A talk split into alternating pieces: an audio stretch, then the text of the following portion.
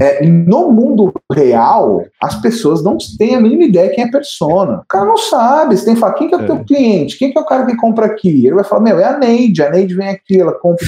então vamos falar com a Neide. Então, assim. É, cara, eu, eu também sou muito a favor dessa linguagem mais, mais clara, né, velho? Eu acho que. Eu, eu, acho que marketing digital ele é sobre clareza também. Então, se você não consegue conversar com a pessoa da forma que ela entenda, cara, não adianta nada você saber várias palavras difíceis, você saber vários jargões, saber os jargões da sua própria bolha, que ninguém vai entender. É um exercício até que a gente faz com a galera da comunidade, que eles falam assim: ah, o que eu coloco aqui na minha bio, não sei o quê, e às vezes assim, o que, que você acha dessa bio? Aí a pessoa coloca, tipo, umas três palavras e fala assim: olha, eu não entendi nada nada da sua bio. Você acredita que as pessoas que têm a mínima é, aproximação com o seu nicho vai entender? É, não sei. Então eu falei assim: não, sempre, sempre opte pela forma mais clara mesmo. Tipo, como se você fosse conversar com a criança mesmo. Você já assistiu The Office? Tem uma cena que o, o contador chega para ele, né, pro Michael, que é o chefe, e ele é meio assim, todo destrambelhado. Ele não entende muitas coisas, não. E aí o cara chega pra ele assim: ó, oh, isso aqui é o que a gente vai ter que pagar essa semana, ou é que a gente tá, tá devendo. Aí ele olha assim, aí você tá entendendo que eu tô mostrando pra você? Aí ele, me explica para mim como se fosse uma criança de 8 anos. Aí ele vai lá e explica. Isso aqui, isso aqui, isso aqui, isso aqui. Aí ele, explica pra mim como se eu tivesse 5 anos. É. é exatamente isso. Thank Galera, sejam bem-vindos ao mais um podcast Desconstruindo. Hoje a gente tem um convidado muito especial. A gente vai falar de YouTube e a gente tá aqui com o Cabral, o nosso querido escudeiro, tá sempre na área, e o nosso convidado Camilo Coutinho. Camilo, seja bem-vindo, muito boa noite. Se apresenta pra galera. Pô, cara, pra mim é um prazer enorme estar tá aqui com esse convite, né?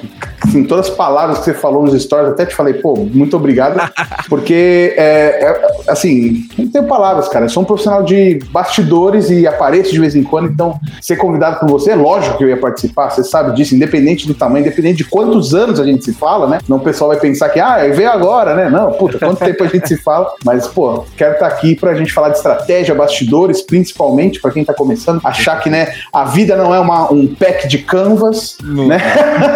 a gente já começa com essa polêmica, né? Então vamos aí, né? Conta comigo. Cara, Camilo, olha só, é, a gente sempre começa começando do início e a gente quer saber, assim, um pouco pouco da sua história. Conta pra gente, como é que. Da onde surgiu o Camilo Coutinho como é que você foi parar no YouTube, né? E hoje um dos grandes, é, como é que se fala? É, é, YouTube Managers? Como é que você se intitula, assim? Chega lá, você pode chegar lá também, como é que você se intitula, mas conta pra gente, da onde saiu Camilo Coutinho? Não tem uma, é uma, uma receita que eu vivo procurando, porque as pessoas, né, os meus alunos, empresas querem, pô, mas como é que eu faço para chegar lá? Como é que eu faço para fazer isso que você faz? E eu não sei, porque eu venho de uma família de comunicação, né? Meu pai é jornalista, minha mãe é jornalista, então eu sempre tive isso de comunicação, de curiosidade, de ir na veia. Eu acho que isso traz muito pro, pro cenário do YouTube, pro cenário que eu venho fazendo, né? Então, assim, acho que muito disso vem dessa parte dos meus pais. Então, primeiro que eu tenho a agradecer meu grande pai, Maurício, a minha mãe também por permitir isso, Mara. Então, assim, um beijo para eles, porque essa vivência, essa coisa que eu falo para meus alunos, inclusive no começo, né, nos módulos, é você nunca vai ser um bom comunicador se você não consumir bons comunicadores. Isso é verdade. Então, cara, você, é, isso, eu tive, isso eu tive em casa, entendeu? Tanto que a brincadeira que minha mãe fazia muito tempo, eles são assessores de. É, é, são jornalistas têm várias, vários momentos, né? Igual a gente no audiovisual. Então, quando eu uhum. nasci, eles eram assessores de imprensa e eles tinham uma assessoria de imprensa que o grande boom da época era comprar uma máquina Xerox, né? Caramba, quer dizer que a empresa deu certo, né? Nossa. Hoje. que massa. Hoje é a câmera. Hoje uma Black Magic, né? Quando você vê a pessoa comprando uma Black Magic, você fala assim: caramba, esse, é, esse cara deu certo, essa Isso empresa deu certo, certo. vida. Essa escola tá indo bem. Você fala, caramba, essa aí tá bem. É. Na época era comprar, uma era comprar uma Xerox, né? A máquina de fotocopiadora, sem brincadeira. O tamanho dessa sala, gigantesco, assim, o negócio.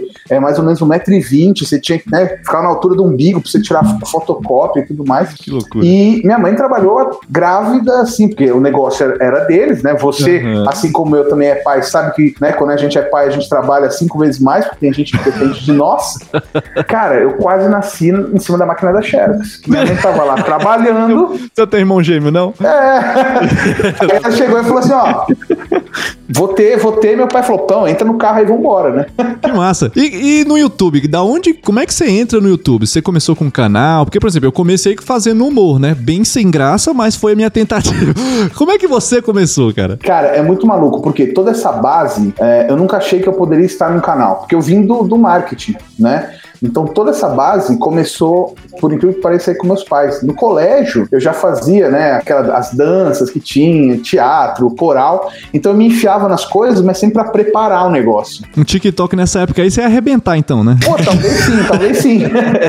mas é engraçado que eu sempre me envolvia para me preparar. E foi acontecendo. Nossa, então as empresas legal. que eu fui trabalhando depois, é, é, ao longo da vida, eu sempre estava nos bastidores e comecei a fazer. Em 2003, é, mais ou menos, eu estava já fazendo coisa para internet, em 96 2017, quando eu vendo meu primeiro site, moleque ainda, moleque, Nossa. com aquele medo de será que eu entrego? Será que eu sei o que eu tô fazendo, né? É. E aí eu vendi para uma coleção maravilhosa da revista Herói, que eu acho que ninguém aqui deve saber o que era a revista Herói, né? Para Cavaleiros do Zodíaco, os Combo uhum. Rangers. Eu lembro disso. Eu, era legal, eu, né? Eu tinha uma revistinha pequenininha assim. Era um, um, um, meio ofício, cara. Depois até esses anos conheci o Yabu, que é, meu, super ilustrador da Combo Rangers, legal, dos Combo cara. Rangers. E, cara, eu comecei a a, a, fazer isso, e aí as empresas, ah, pô, eu quero isso, ah, eu quero aquilo. E que não tinha tanta informação. A gente tinha acabado de vir da bolha da internet de 2000, 2001, uhum. então era muita coisa pelo, pelo zip mail, pelo ball, né? Uhum. Então, como é que fazia isso, né? E como best. É que... E best. Não, aí eu trabalhei no Submarino Viagens que ganhou vários prêmios e best. Né? Sério, cara. Eu concorri com o Murilo Gão uma época que ele ganhou um prêmio.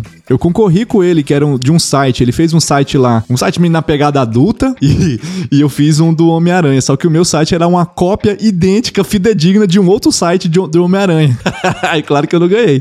Mas é, o meu ponto na internet hoje, muitas das coisas, dos meus conteúdos que eu produzo, é muito para lembrar o Camilo dessa época, 2000, 2003, que não tinha. A gente, não é que a gente copiava porque a gente era malandro, é porque não tinha. Eu lembro que quando eu aprendi CorelDRAW, Fireworks, ainda era da Nossa. Macromedia. Meu Deus. Né? Aldo dos PageMaker, a gente tinha que ler um calhamaço, eram uns livros assim, de uns quatro dedos, em inglês. Eu falei, putz, ferrou, eu não sabia inglês. Então, assim, eu sempre vim desses bastidores. Uhum. E comecei a trabalhar para uma galera. E aí que eu fiz? Pô, precisava ter grana, eu entrei numa confecção que fazia CIA. E aí comecei a fazer estampa para camiseta. Porque eu era uhum. designer, fazia as coisas pra internet. Falei, pô, vamos colocar isso aí no e-commerce? Vamos fazer, vamos fazer. E foi dando certo. Então, eu comecei a trabalhar no audiovisual muito mais com visual e de vendas e marketing, né? Uhum. Até que eu fui para o Submarino Viagens e comecei a trabalhar lá na parte de criação, né? Come, entrei como estrategista de botão. O pessoal acha ruim, né? Que quem entrar hoje numa empresa, ah, eu quero trabalhar com a Black Magic, eu quero ser o audiovisual, eu quero ser o CEO. Cara, eu entrei para fazer botão. A vaga era isso, ó. Precisamos de alguém para fazer os 365 botões do site, né? Aquele redondinho que hoje o Elementor faz sozinho. Uhum. A gente fazia em PNG, né? No Fireworks para exportar para ficar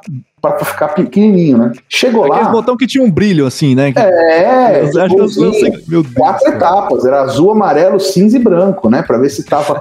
eu lembro tudo. A gente ganhou, quando a, o Submarino comprou Americanas, é, veio junto o Shoptime, que era na televisão, né? Então isso foi em dois, já foi um pouco mais para frente, foi em 2005, 2006, se eu não me engano, tá mais ou menos por aí. E aí a televisão ganhou, ela, a gente ganhou uma hora de espaço na televisão. Eu falei, ah, legal, que demais, né? A minha diretora na época, Maíra Barcelos, falou: ah, como você é, é o, o, cara do departamento de criação, eu que tinha mais pessoas trabalhando para mim, eu que gerenciava, ela me levou pro Rio de Janeiro, onde ficaram os estúdios, para ir lá ver. Pô, cara, primeira viagem, trabalho pagando tudo, molecão, cara. nossa, tá indo pra onde? Rio de Janeiro. Pô, era um, um baita coisa, porque a gente ia Foi uma dessas aí que você conheceu o Belo ou não? Não, não, não. não. a, foto do Belo. a minha foto do Belo, cara, foi na Leandro de Itaquera, que uma coisa que pouca gente sabe, que eu já fui fotógrafo do Carnaval de São Paulo. Nossa. É, meu, tem muita meu, história. Você já rodou muito mundo, cara. Já, no Brasil cara. já, né? Tipo, porra, você parece que você passou por todas as empresas, meu. Que loucura, cara. Que massa. E, rodei com pneu murcho, né? Porque você pode ver que a lataria não tá muito boa, né? Então, assim, o ponto é que quando a gente ganha só uma hora lá no, no, no Shoptime, na TV, não é igual, igual o YouTube, né? Igual a live. Ah, não, atrasa cinco minutos, né? Então, cliente, uhum, você é. fez uma mega gentileza, tipo, vamos começar em de 8 e meia, 9 horas. Na TV não uhum, tem isso. Uhum. Atrasou, meu filho, vai pro ar uma tela preta ou vai para pro ar um calhau, que é um, um, um, modelo já pronto, e acabou, você perdeu o dinheiro, né? Legal, ninguém fazia. Eu cheguei lá e falei, ah, vai ter alguém que vai fazer. Ninguém fazia. Chegamos na TV, no editor, né? É, o Léo, tá até no meu livro, conta essa história, e aí ele fala assim: não, vocês não vão trazer isso aqui? Eu falei, isso aqui o quê? É. A gente tinha uma hora de TV, não tinha nada. E aí eu precisei me virar. O que, que eu fiz? Olha a loucura. Meu primeiro vídeo, eu conto essa história, o pessoal acha que é que sacanagem, mas eu vou postar. Eu nunca ouvi, não, essa história. Eu fazia, eh, como eu era de criação, eu precisava apresentar as peças, precisava apresentar os banners. O máximo que eu fazia de animação em vídeo era em Action Script 1, e eu estava estudando Action Script 2 no Flash, para fazer isso. É, é, a programação que tem dentro do Flash, do Macromedia Flash. É uma coisa louca. Nossa. Então a gente precisava deixar ele bem pequenininho para consumir pouca banda para fazer. Esse, esse, era o tipo de animação que fazia. Quem é desse tempo? Havaiana de pau, é, hum. bonequicha. Então, hum. né? O, então essa galera começou aí nesse, nesse ponto, né? Uhum. Aquela barata que xinga pra caramba. Aí ela foi mais um pouco, um pouco mais pra frente. A barata, né? O mamute pequenino. Nossa, aí, aí começa. Meu Deus. Quem é dessa época aí? Meu Deus, cara. Eu lembro, eu também lembro. Nostalgia aqui, Nossa, era demais, cara. Era demais, né? Você tinha Travesseiro de preda. Nossa. era muito, ah, muito, muito legal. Cara, e aí o que eu fazia era apresentar pro board da, do Subano Viagem, apresentar pros meus diretores das peças em, em PowerPoint, né? Não mexia com Mac, era PC, PowerPoint, apresentava, ponto, acabou. Eu falei assim, ah, putz, eu não sei o que fazer, sabe o que eu vou fazer? Vou pegar as imagens, né? Eu sempre gostei muito de Photoshop, então desde o começo sempre trabalhei Photoshop. Então eu falei, eu vou fazer umas imagens e aí vou fazer umas coisas que eu não sabia que chamavam transição, né? Fiquei, né? Depois fui... E aí comecei a fazer, eu fiz em, tudo em imagem. E aí, o que eu ia fazendo? Eu ia usando as transições do próprio Photoshop de dissolve, de virar. Hoje é horrível, né? pra ficar passando isso. E aí eu mandei pra galera. Falei assim: ó, isso aqui é uma ideia. Por quê? Na minha cabeça, eles vão ver isso aqui, vão ver que tá horrível e vão uhum. chamar alguém, né? E eu falei: ó, essa aqui é a ideia do que a gente pode fazer. Exportei do PowerPoint pra é, é, real time, que era um formato eu que lembro. você tinha que ter. Uhum. Cara, era Aí tive que sambar para descobrir o formato AVI, porque não aceitava real time, porque a mesa Nossa. toda era em Avid. Que assim, hoje quase ninguém edita em Avid, Avid a não ser TV. Galera, é, não... Cara, foi pro ar.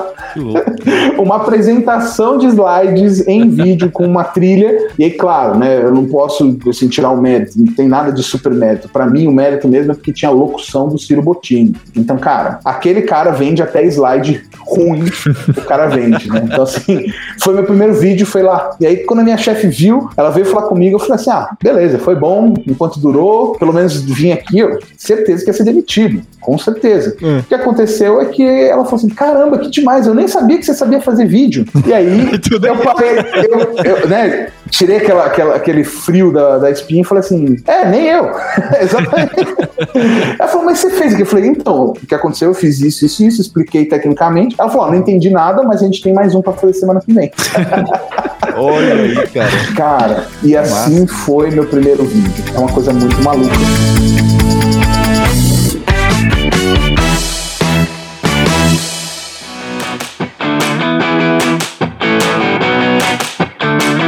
Cara, e como é que foi que você começou a se interessar por YouTube? Aonde que o YouTube entra nessa história toda? Cara, muito fácil. Eu lembro exatamente. A gente mandava vídeo com real time uhum. e a uhum. gente subia o vídeo em algumas plataformas, entre elas o MSN Vídeos e ah, algumas outras que cara, que eram muito pesados. Então, ter um vídeo era, era horrível, porque você não podia ter experiência. Você tinha que uhum. botar o link, baixar. Então, isso a gente já fazia, né? Então, já ia, já ia trabalhando. Então, depois desse tempo, né, já 2008, 2009, a gente já tinha algumas plataformas, já começava a, a fazer esse conteúdo aí do, do, do, YouTube valer a pena, já, aparecer, né? Na verdade, uhum. ele, ele já precisava essa experiência. O HPG, que era o homepage grátis, ele já estava começando com algo que era um player, mas mais ou uhum. menos. Mas a primeira conta que a gente subiu, eu lembro exatamente disso, era do Videolog brasileiro que era o Mackenzie, né? Que hoje é um, um, uhum. baita cara. E aí a gente começou a subir, começou a fazer essas coisas. Então, que foi 2005, 2006. Se eu não me engano, foi mais ou menos ali que a gente começou a olhar o videolog e falou, pô, mas por que a gente não faz aqui tem um tal de YouTube, né? Uhum. É, é, sendo feito. Isso foi em 2006, 2007. E aí a gente começou a subir em 2006 a todas essas. Eu até tenho, eu vou ver se eu posto. Todas esses, é, é essas animações esses motion designers em PowerPoint que eu fiz, a gente começou a subir na página do Submarino Viagens. Então eu comecei a pegar isso e subir. Milão, eu fazia 10 imagens de Milão e subia. Então eu pegava, qual que era a estratégia né, que a gente fazia hoje, por mais de 10 anos, eu pegava meus top 20 destinos e criava 20 vídeos para isso e subia. Como é muito novo, né? O YouTube é de fevereiro de 2005, né? A gente uhum. começou em 2006, 2007, ah, então assim, foi muito rápido a gente é, é, conseguir vender por lá.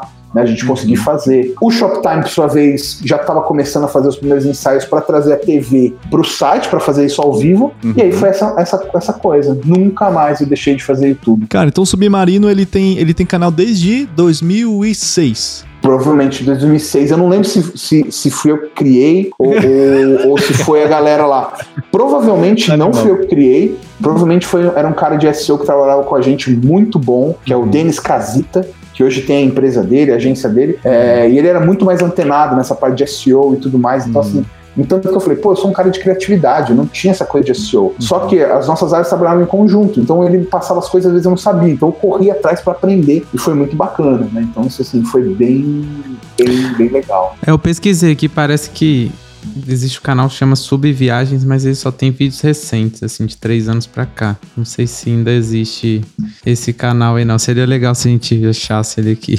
É, o, o, o, o conteúdo, né, o ponto, né, ó, esses Subviagens aqui, ó, 20 de fevereiro de 2008, né, então é bem, bem isso aí, casa bem.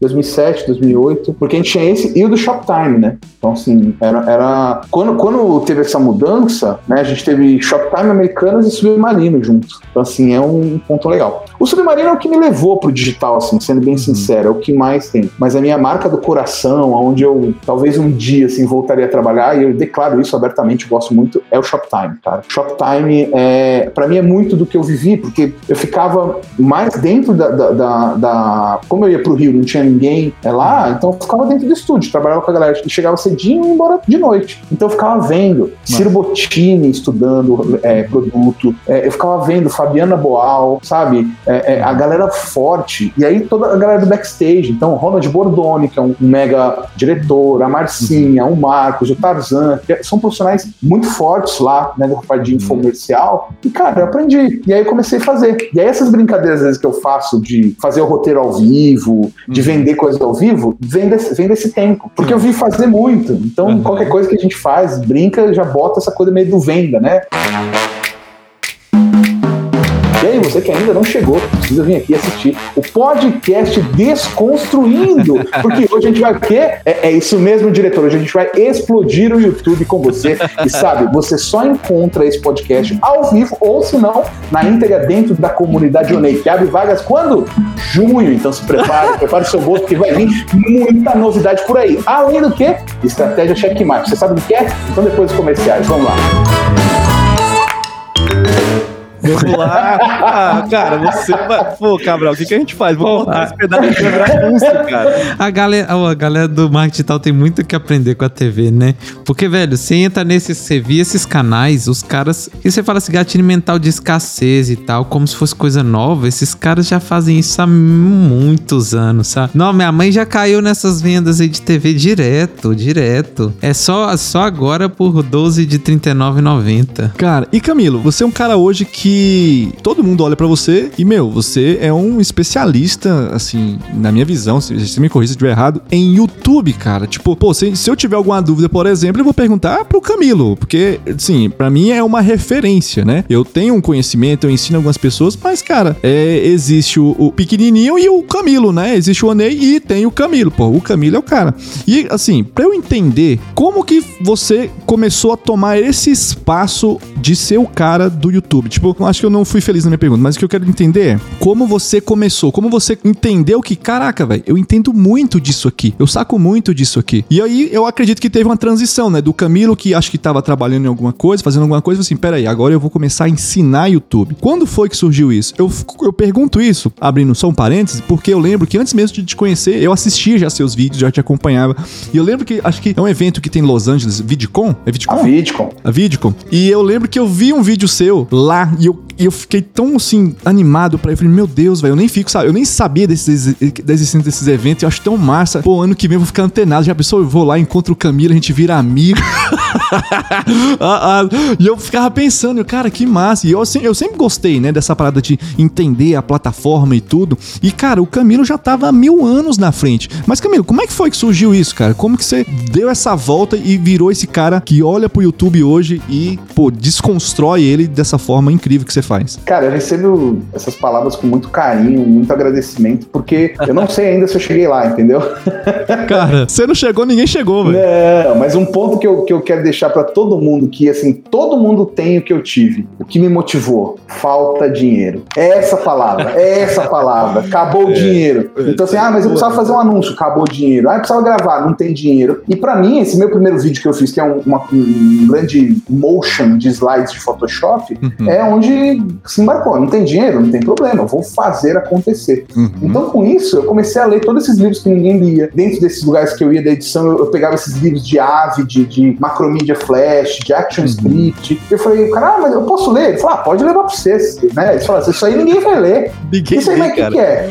E aí o pessoal fala assim, mas isso é, é, é pra você apoiar o monitor, né? Antigamente é. gente... Eu falei, não, eu quero ler, quero fazer. E aí eu sempre comecei Legal. a entrar isso mais forte. E quando a gente é, é, viu e começou a fazer isso no, no Submarino, que foi a primeira empresa que assim, eu tive a oportunidade de ir fundo no, no YouTube, era muito legal. Uhum. Porque a gente não tinha uma verba de produção, mas tinha muita verba de anúncio. Então o que a gente fazia lá, né, a galera de anúncio, né, que não era de anúncio, no, no caso era até o diretor que fazia, meu, bombava, assim, uhum. ia pra frente. Então, assim, o ponto foi sempre entender, e aí o melhor, e o próximo, e o próximo, né? Depois de lá, em 2009, é, 2009, eu fui pro Buscapé, antes dele ser comprado, né? Então trabalhei uhum. um curto período lá no time de SEO e redes sociais. Então saí de, de criatividade e arte é, é vídeo para SEO, então já para trabalhar na SEO e redes sociais, né? Então, assim, isso foi me, me, me trazendo a bagagem. Pô, vamos fazer isso, vamos lá. Poxa, como é que começa um canal? Como é que a gente faz o canal? E isso foi ótimo, tive várias marcas, né? Uhum. A minha passagem foi muito meteórica no Buscapé, foram menos de oito meses, né? Foram quase oito, porque o pessoal de Casas Bahia ia lançar um e-commerce, que não tinha, Casas Bahia não tinha e-commerce, não tinha site para vender. Nossa. E os caras falaram, tem um cara que desconstrói, que faz isso, chama ele. Cara, eu recebi uma proposta que eu não tinha como negar. Uhum. Tive aquela cara de pau de chegar pro meu chefe e falar, então, eu sei que eu não tenho um ano aqui, mas eu recebi uma proposta e tal.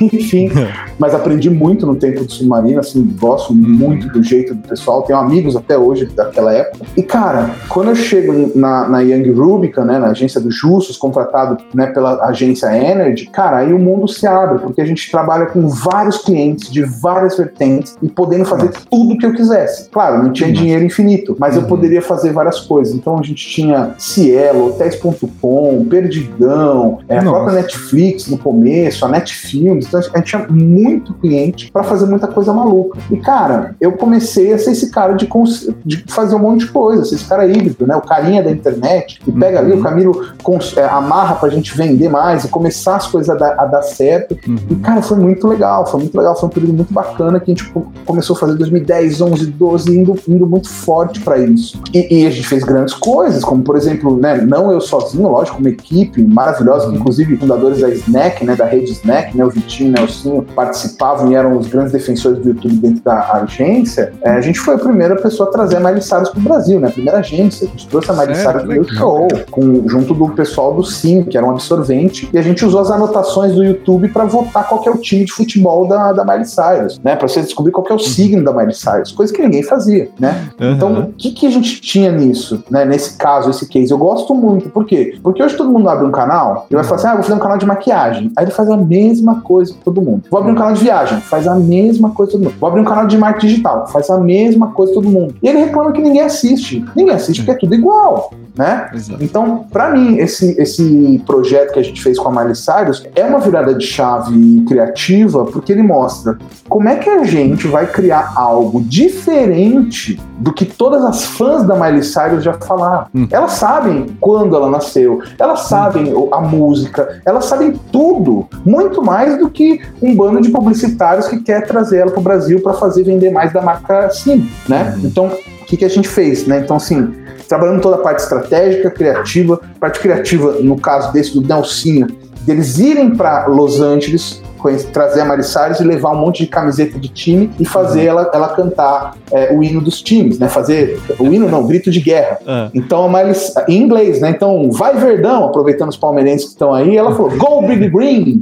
Então, assim, isso viralizou, porque ninguém tinha isso. Ninguém. Que Qual que é o time de futebol da Miley? Como assim? Ela tem time de futebol? Então a gente conseguiu trazer isso, né? Que massa. Isso é muito bacana. E eu sempre na parte técnica, na parte estratégica, por trás, ó, então tem que fazer assim, vamos botar o thumbnail assim, a chamada, o vídeo, como é que vai. E junto com essa parte da equipe deu muito, muito certo. Foi muito, muito bacana, né? Na época, eu tava com uma, uma namorada que é nutricionista e eu falei, poxa, amor, não tem ninguém falando de nutrição do jeito certo. Uhum. Porque eu sou gordo, eu sei, eu entendo de comida, você pode ver, né? Eu falei pra ela, não tem ninguém falando nada do que coma isso, qual proteína você quer no prato. Porra, eu adoro comer, eu não vou saber que proteína, eu quero saber que tipo de carne. Eu falo na linguagem da gostosura, do tesão de comer mesmo, né? Uhum. E aí a gente come- eu comecei a selecionar essas palavras que as nutricionistas falavam e comecei a tirar sarro no Twitter. E aí eu falei pra ela, abre um Twitter agora e vamos começar a falar de um jeito que seja bacana. Não, tipo, está na hora de aumentar a sua retenção, a diminuir a sua retenção hídrica, que tal? Tipo, beba água, que é isso, é bom. Beba água pro seu cérebro, durma, sabe? Coisas que hoje é normal. Hoje é normal. Cara, a gente criou um projeto, né? Eu criei o projeto pra ela, não queria aparecer e tudo, mas cara, foi meteórico, foi muito legal. Foi isso no 2011, 2012. Na verdade, foi, foi bem nessa, no final de ano. Cara, o negócio foi organicamente crescendo. Mil, dois mil, 30 mil, 40 mil, 50 mil. Cara, Isso de que no- inscritos. de inscritos no, no No. Facebook ainda. No Face- Facebook. Na fanpage do Facebook que era bem forte. E eu falando, vamos pro YouTube, vamos pro YouTube, vamos pro YouTube, vamos pro YouTube. E aquela coisa me comendo, ela não querendo aparecer, e eu falando, meu Deus, meu Deus, meu Deus, meu Deus. Enfim, fizemos alguns vídeos e aí o negócio foi e, e tava tão bom que eu cheguei assim no final de 2012 e falei assim: vou pedir demissão. Vou pedir demissão e vou fazer as coisas acontecer aqui. Amor, vamos trabalhar junto, porque a gente já tinha recebido é, uma proposta de 60 mil reais, então 60 mil reais em 2012 Você tá doido. É um 6 era- em 7 era- hoje. Cara, é um 6 em 7 hoje. Então, assim, uma marca que queria que a gente fizesse é, um vídeo e quatro publicações no Facebook. Então, assim, Nossa. uma marca. E aí o que aconteceu? Ela falou assim: não, eu não quero porque é shake e como nutricionista, essa marca. Eu falei assim: não, você não tá entendendo. É 60 mil reais.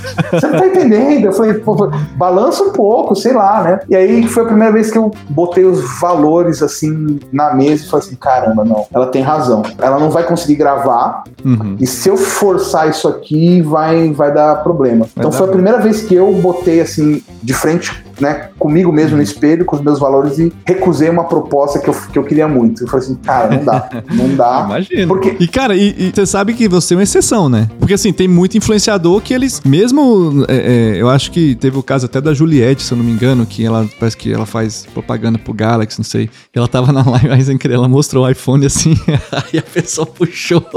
Eu tô contando aqui porque isso não é segredo, né? Tá na internet. É, mas, cara, esse, é, é- essa, É esse, cara. é, pra mim, essa é a cagada, entendeu? Esse é o ponto de você fazer o vídeo falando, por exemplo, tem algum. Eu tenho um, como vocês viram, né? Desde 97 na internet, desde 97 usando vários servidores de site. Tem determinado servidor que eu. Cara, eles querem contratar minha palestra pro evento deles, eu não falo, porque eu não uso e eu só tive problema. Então, assim, o quanto isso vai contra. é, cara, receber uma boa grana, ah, meu cara me pagou bem, eu vou lá. Então, assim, o dia que você me vê falando para um determinado produto, pode ter certeza que eu tô validando, Uhum. né? Tanto que, cara, quase não tem público. As pessoas batem lá no meu, no meu e-mail, passam pela Gabi, minha assistente, depois vem para mim, e eu falo, tá, deixa eu testar antes, posso fazer antes? Ah, não. Aí eu falo assim, ah, então, cara, não faz sentido para mim. Não faz É. sentido para mim, né? É. E eu, eu sei que é difícil, porque, por exemplo, você vê a galera do, do, do, do Kawaii aí agora, e, ah, cada 10 pessoas você ganha 10 reais. Tá, só que você nem usa o aplicativo. Você vai ganhar 10 reais e, e não tá lá. A pessoa comprou de você, vai falar, e aí? Mas você não, você não tá usando, né? Comprei o Samsung da Juliette. Cadê o Samsung, Juliette? Ah, mas eu uso iPhone. Pô, então é bem. Eu, eu tenho uma visão também parecida com esse lance que o do SEO trouxe um pouco, né? Pra quem não sabe, SEO é você fazer um planejamento de palavras-chave. Vou falar de uma forma bem simples, né? Planejamento de palavras-chave que as pessoas buscam mais, né, para você fazer seu canal crescer, sua, sua rede crescer, seja na pesquisa do Google, na pesquisa do YouTube. Então, assim, basicamente você vai estudar quais são as palavras-chave do seu nicho que mais tem tração. Só que isso trouxe uma coisa muito ruim também, eu acho, porque tem muita gente que faz esse estudo e começa a produzir conteúdo de coisa que ele não faz só para poder ter ranqueamento. Então, assim, essa palavra-chave tá bombando, eu, mas eu não sei falar disso, eu vou falar alguma coisa aqui, vou estudar alguma coisa que eu li num blog que também fez a mesma coisa, né? Pra poder ranquear, ele foi lá, aí, aí vira aquela bola de neve e um monte de gente falando também de coisa que não sabe, né? Isso é uma coisa que a gente tem muito aqui, né? Que a gente, a gente traz sempre, é da gente falar o que a gente faz, sabe? Se, se eu não faço, cara, não tem como te ajudar. Então, isso, isso eu acho que o lance do SEO trouxe de negativo, né? É, na verdade, acho que é a ganância, né? Sendo bem sincero, assim, vamos falar a verdade, é a ganância. O cara tá lá, tá vendo que, ah, vou fazer isso, vou dominar todos esses termos, mas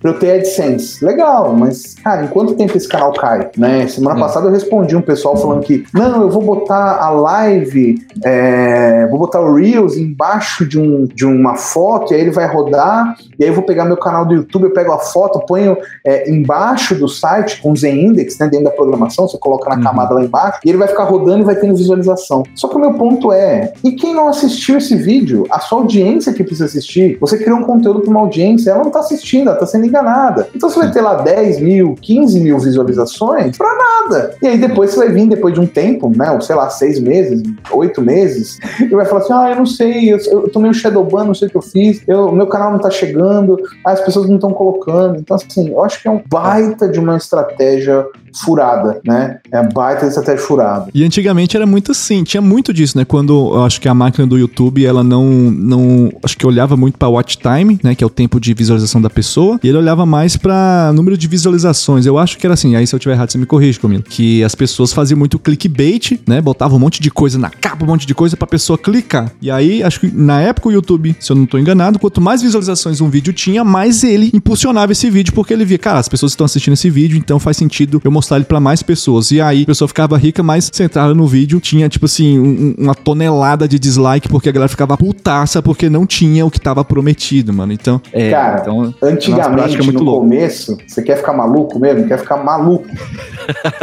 No começo, em 2006, os grupos de engajamento não são de hoje, tá? Grupos é. de engajamento, assim, em 2006 você ranqueava um vídeo, ele tinha cinco estrelinhas que você colocava, você podia dar like, o like, dislike hoje, ele tinha cinco estrelinhas. Era tipo o Orkut, né? Que tinha as estrelinhas. Tipo Orkut, tinha estrelinha, coração e gelinho no Orkut. É. No YouTube tinha cinco estrelinhas. Então, quanto mais estrelinhas você recebia, mais o seu vídeo subia. E aí ele ia pra uhum. capa. Era muito uhum. legal. Então, o que, que, que acontecia? As pessoas fazendo grupos de mandar por e-mail, soltei o vídeo aí, dá todo mundo estrelinha. Então, poxa. Naquela época era... funcionava, né? Funcionava funcionava. E, cara, era normal a pessoa mandar no, no e-mail da empresa, tá todo mundo lá. Gente, temos esse vídeo no YouTube, por favor, entrar e dar cinco estrelas. Né?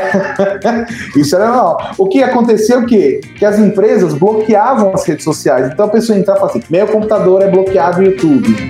Nossa,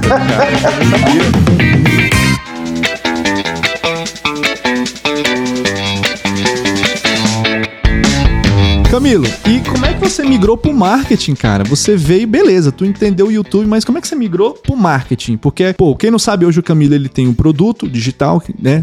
Ensina as pessoas. Camilo tem livros publicados. Cara, fala um pouco sobre isso pra gente, Camilo. o negócio foi o seguinte: eu sempre tive no marketing, né? Desde que meus pais, hoje eu aprendi que muito uhum. que meu pai fazia a gente atendeu, atendia até marketing porta a porta. Eu comecei na parte gráfica de Aldous PageMaker, de escrever, eu fiz curso de datilografia, né? Olha que coisa maluca, para fazer isso. O que aconteceu é que, como a gente tinha pouco dinheiro nas empresas, uma pessoa ia para fazer o treinamento. Então, assim, é, a, eu lembro de ter pastas de licença do Photoshop. Não é todo mundo que podia ter o Photoshop, não é igual hoje que a gente baixa aí 200 reais por mês, tá super barato. Era 6 mil dólares uma licença. Era caro. Então, o que acontecia? Eu comecei a conversar com essas pessoas que iam para os treinamentos, que não eram as que trabalhavam, e eu começava a anotar e fazer os meus vídeos caseiros internos para minha equipe. Então começou nessa, nessa, nesse ponto. Ó, vamos começar a fazer isso, fazer aquilo. E eu começava a ver, falei, pô, tem um caderno inteiro, esse aqui é o caderno de Photoshop. Emprestava para um do, do, dos meus funcionários para ele ver no fim de semana. Falava, ó, não vai sujar, hein, cara, só tem esse, tal, tal, tal. Uhum. Não tinha essa coisa, né?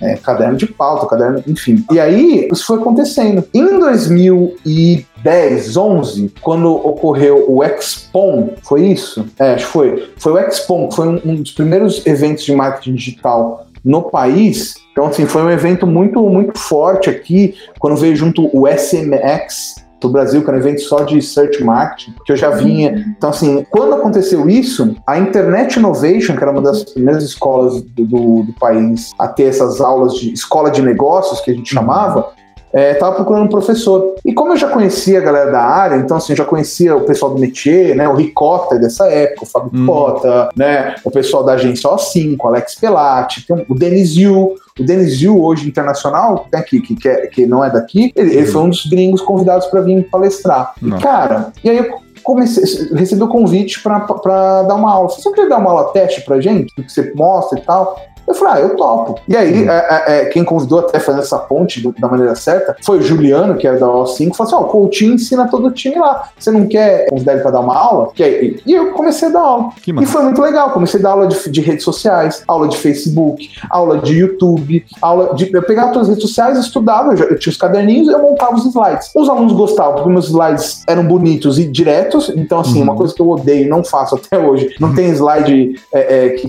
o pessoal pega um slide da internet põe lá, então assim, tudo eu construo, eu coloco, uhum. porque eu acho que isso é um respeito com o aluno. E aí, cara, começou aí. Aí da Internet Innovation fui chamado para outra escola, fui, né, é, é, é, dar aula na Com School, as coisas foram crescendo, isso é, continuando trabalhando, né, no, no Submarino, no Scapé e, e, e na Enduro, continuei fazendo esse trabalho de noite, até que eu falei assim, pô, quer saber? Não, acho que não, acho que dá para fazer mais. em 2012, quando a gente recebeu aquela proposta bem legal, eu saí da agência do Justo, não fui demitido, Uhum.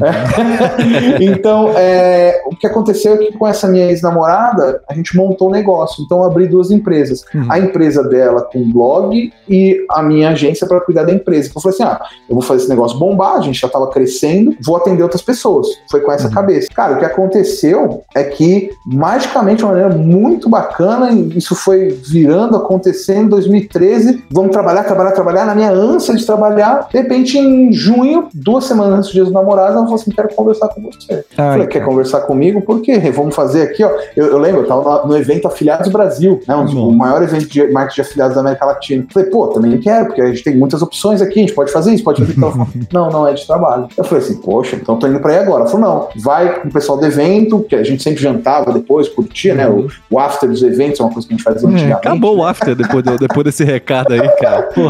É, acabou. E aí o que aconteceu que, meu, no outro dia eu fui encontrar com ela, ela terminou comigo. E aí eu falei assim, puta merda. E agora? Né, claro, uhum. larguei uma puta empresa, não, a maior agência de publicidade que eu cheguei lá. Montei o um negócio, o negócio tá com ela, o nome dela, não tem como eu entrar na frente uhum. agora. Oi, tudo bem, gente? Agora eu vou falar de nutrição e alimentação saudável.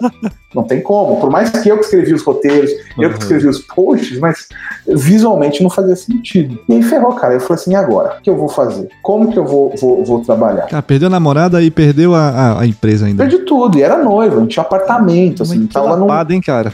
Cara, foi, foi, foi gostoso. Assim, hoje foi... a gente ri, né? Mas... Hoje, hoje eu ri. E pra, e pra piorar, a gente tava com a, a página crescendo, crescendo, crescendo. Nossa. Então eu, eu, eu, eu, olhava e tava lá, 380 mil pessoas, 480 mil pessoas. Meu Deus, cara. E eu falei assim, que porra, não dá pra fazer nada. desgraça. Não dá pra gravar, não. É desgraça, é desgraça. Eu falei assim, meu Deus, o que eu vou fazer? E aí? Cara, for, foram, foram, foi um tempo bem difícil. Eu acho que eu me afundei aí umas duas semanas. Aí uma amiga minha falou, não, você vai sair comigo, a gente vai dançar e não sei o quê.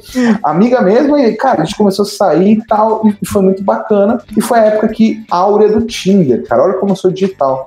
Aí eu entrei no Tinder e, meu, vambora, vamos esquecer e, e, e vamos, vamos fazer. Botar a bola pra frente. Conheci a minha esposa. Nossa, no, Tinder. Olha que loucura. Massa. Porque eu tenho também é, é, é, essa coisa musical, então tava, meus amigos falaram, não, vem pra casa, a gente vai fazer o show lá, você sobe e canta com a gente, você sobe e toca com a gente. Então, fiz alguns shows com amigos, de, uhum. de tocando violão, cantando e tal. Pra esquecer mesmo. Cara, e aí num dia eu conheci a minha esposa, a gente começou a falar, falar, final de 2013 foi indo, e aí eu comecei, como é, é, é, eu tive que fazer todo o trâmite de fechar a empresa, de sair da empresa, ela sair da minha, cara, eu não consegui trabalhar. A sorte que eu, eu, eu falei, putz, e agora? E agora? O que eu fiz? Eu comecei a pegar aqueles meus caderninhos e comecei a dar aula. Então comecei a fazer uma aula aqui, uma aula aqui, comecei a colocar, e assim foi 2014 inteiro nessa parte de profissional. Então comecei a fazer isso. E aí, de repente, falei assim, pô, e aí, por que eu não gravo isso, né? O Érico vindo com fórmula, minha namorada, na época, que é minha esposa hoje, me deu fórmula de lançamento de, de presente.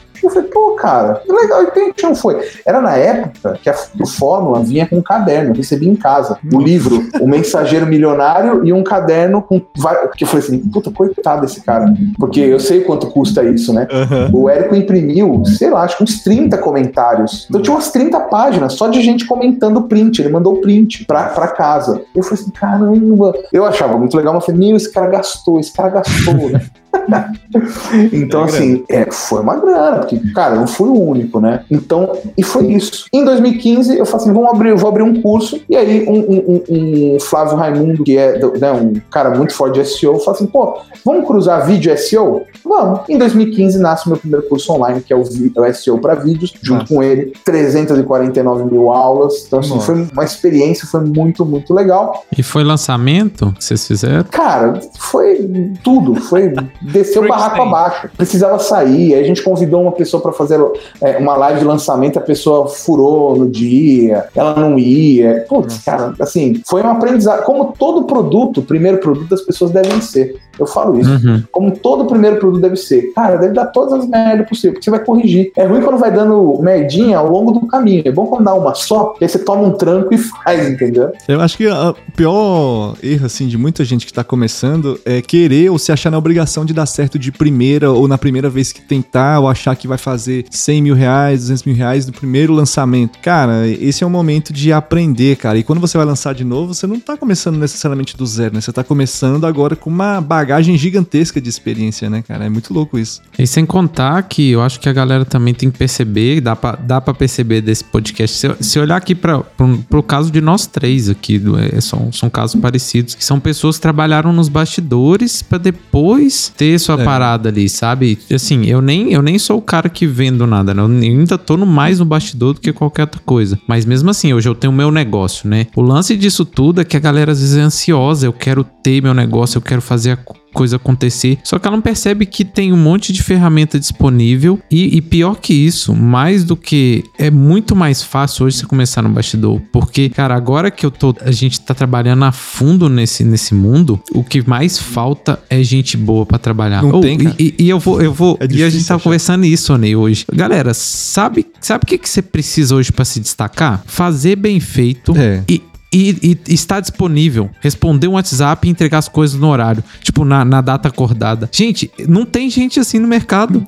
que você acorda a data, faz bem feito e te entrega. Assim, quando você acha, você se ajoelha e agradece. Então, assim, é. o lance é, é, que achar gente boa hoje é muito difícil. E aí, velho, você tem um monte de curso online, você pode escolher um, um cardápio gigante. Você pode escolher trabalhar com vídeos, pode escolher trabalhar com tráfego e a pessoa não escolhe, fica naquela ali, ah, não sei o que eu faço, eu não consigo nada e tal, eu quero começar meu canal, não consigo. Cara, e simplesmente com pouca coisa ela consegue ganhar muito dinheiro, velho. Porque assim, qualquer infoprodutor hoje mediano, ele consegue pagar mil reais para você fazer alguma coisa, sabe? Porque, e ele vai precisar delegar. O lance é que ele precisa delegar as coisas. Tipo assim, primeiro. Ele não escala, né? Cara? Ele não escala. e, e pior de tudo, o sonho de qualquer infoprodutor é delegar as coisas. Porque ele não quer fazer tudo. Ele quer ficar ali na, na, na tipo assim, no mais no, na zona de conforto dele, que é dar aula dele e tal. Então ele quer delegar o vídeo, ele quer delegar o tráfego, ele quer delegar. Cara, uma coisa que eles têm dificuldade, que a comunidade Onei, por exemplo, entrega, eles querem delegar a estratégia de conteúdo. Eles não querem ter que pensar isso, eles querem executar. Me dá a estratégia, me dá o roteiro, me dá a estratégia SEO e executa. E a galera, cara, não entende isso. Você entrega isso na mão do cara, ele te paga, aí você pega um expert, dois expert, três expert. Você tá ganhando mais do que 90% da, da população brasileira.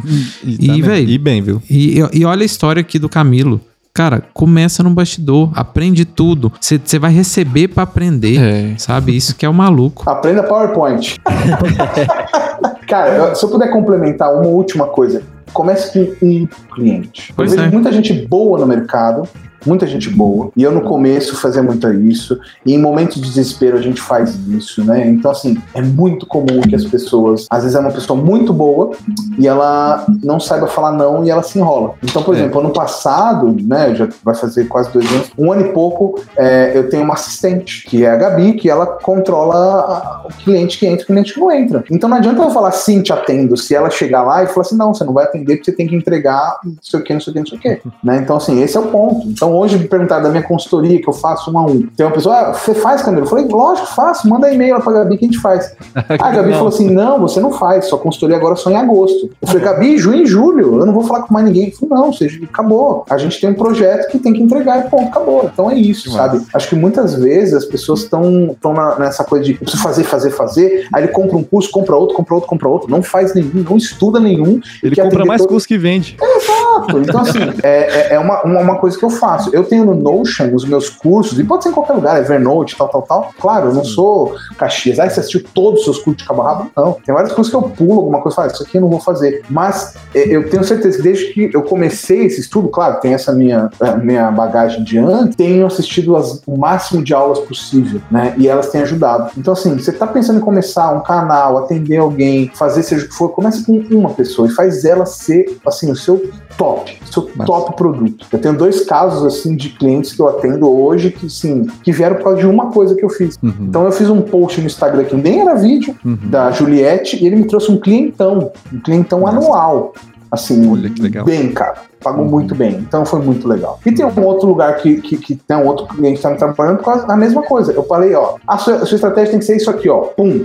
Falou, pô, que legal, como é que eu implemento? Falei, é, aí você pode me contratar, pronto, contratou. Então é isso. Então, às vezes, a gente tá atirando pra tudo que é lado. Ah, eu vou ser tráfego. Ah, não, mas agora é gestor de social media. Ah, não, mas agora eu vou ser coprodutor. Mas agora... E aí a pessoa não é nada. Atira numa coisa só e, e entenda que essa coisa é a coisa que você mais gosta. Eu, por exemplo, sou o cara do bastidor. É aquela frase, como é que você faz? Tipo, pô, você é do tráfego, você é copywriter, você é editor de vídeo, você é lançador, você é expert. Pô, como é que você consegue fazer tudo isso? Ah, é fácil, é só você ser ruim em tudo.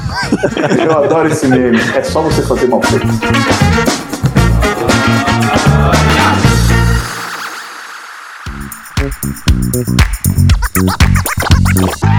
E Camilo, uma dica pra galera que tá começando agora um canal no YouTube.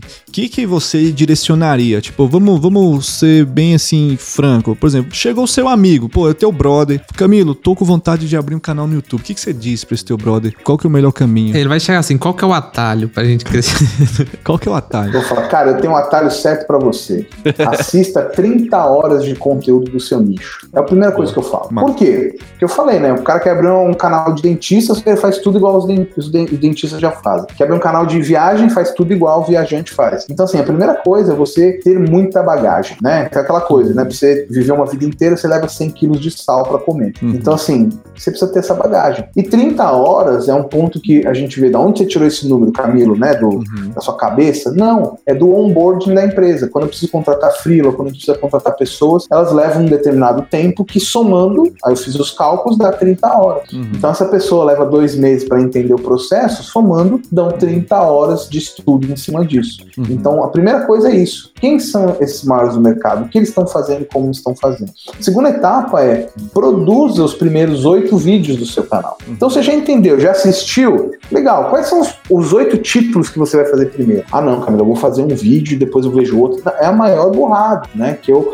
eu, eu, eu, eu acho. Por quê? Porque você precisa ter esse- essa possibilidade de errar. Quando você faz um vídeo e espera ele dar certo, não funciona, gente. Uhum. Né? É a mesma coisa que você abrir um restaurante e deixar, sei lá, um cartaz no poste esperando alguém entrar. Se você não, não- não anunciar, se você não, não botar na internet, se você não chamar pessoas de, de várias maneiras diferentes, não vai vir. Então, quando você faz oito vídeos na, na, na escala de aprendizado, o seu oitavo vídeo já está muito melhor do que o seu primeiro vídeo. Então, você já corrigiu o áudio, já corrigiu o roteiro, já gaguejou menos. Então, você fez é, essa curva de aprendizado, né? Uhum. E aí postar. A internet é ótima porque ela te permite errar de graça. Uhum. Você erra de graça. Não- Então você pode chegar e botar no YouTube e o que vai acontecer? Pô, você errei, ninguém viu. Ah, é porque teve o áudio assim, pô, melhoramos o áudio, vamos pôr o segundo. Como é que foi? Como é que foi? Como é que foi?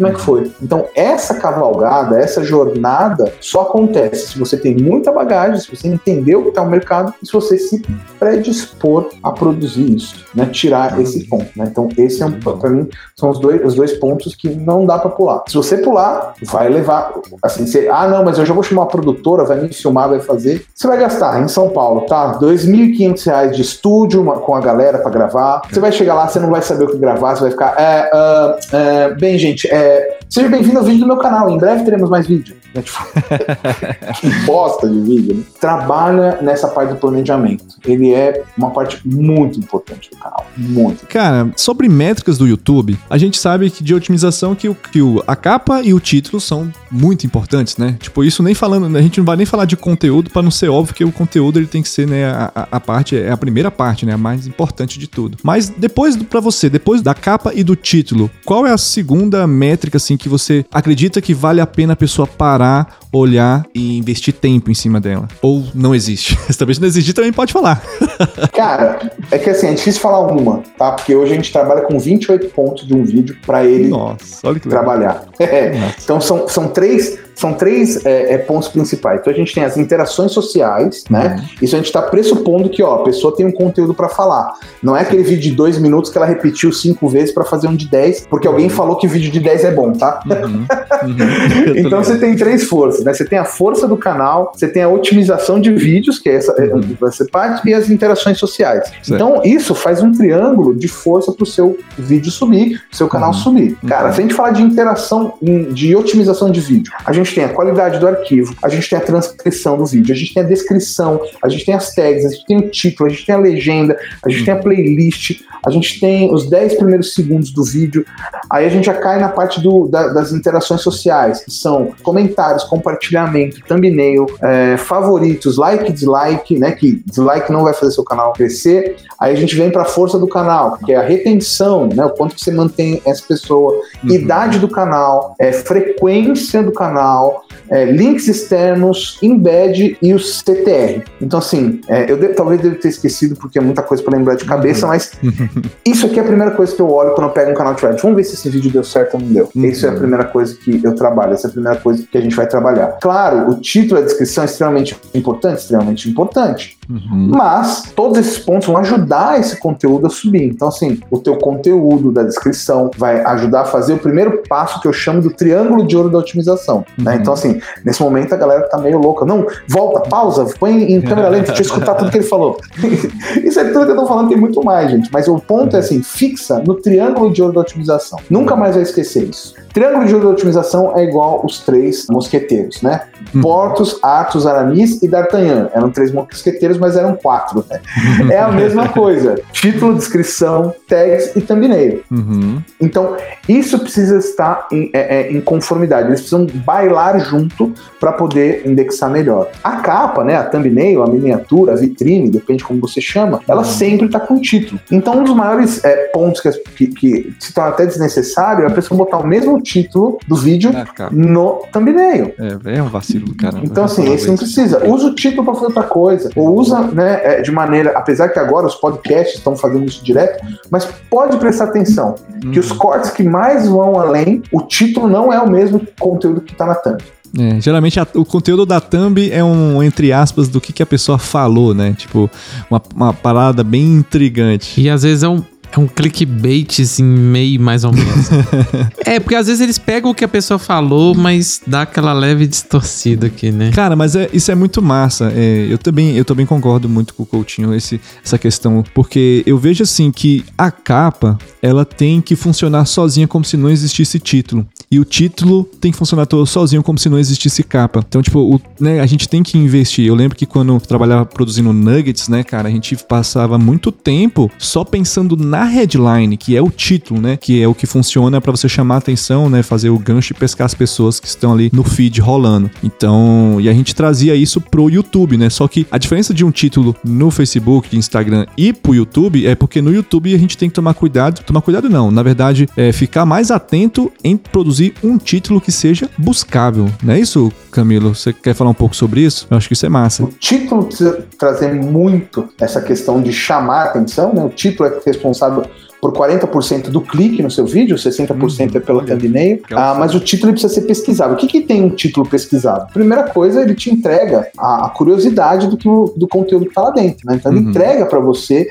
putz, é isso que eu precisava, né? Então se eu digito lá como estocar álcool em gel em casa, se tiver um título como você estoca álcool gel em casa, pô, Bateu. deu match, você vai fazer.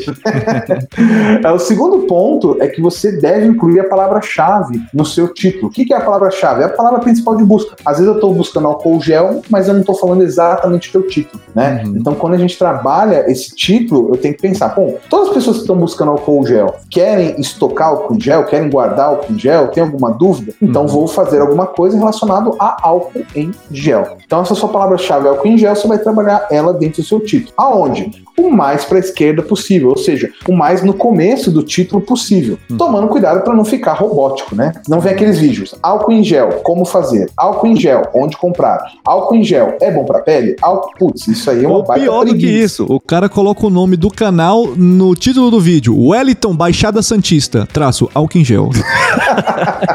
ah, Wellington.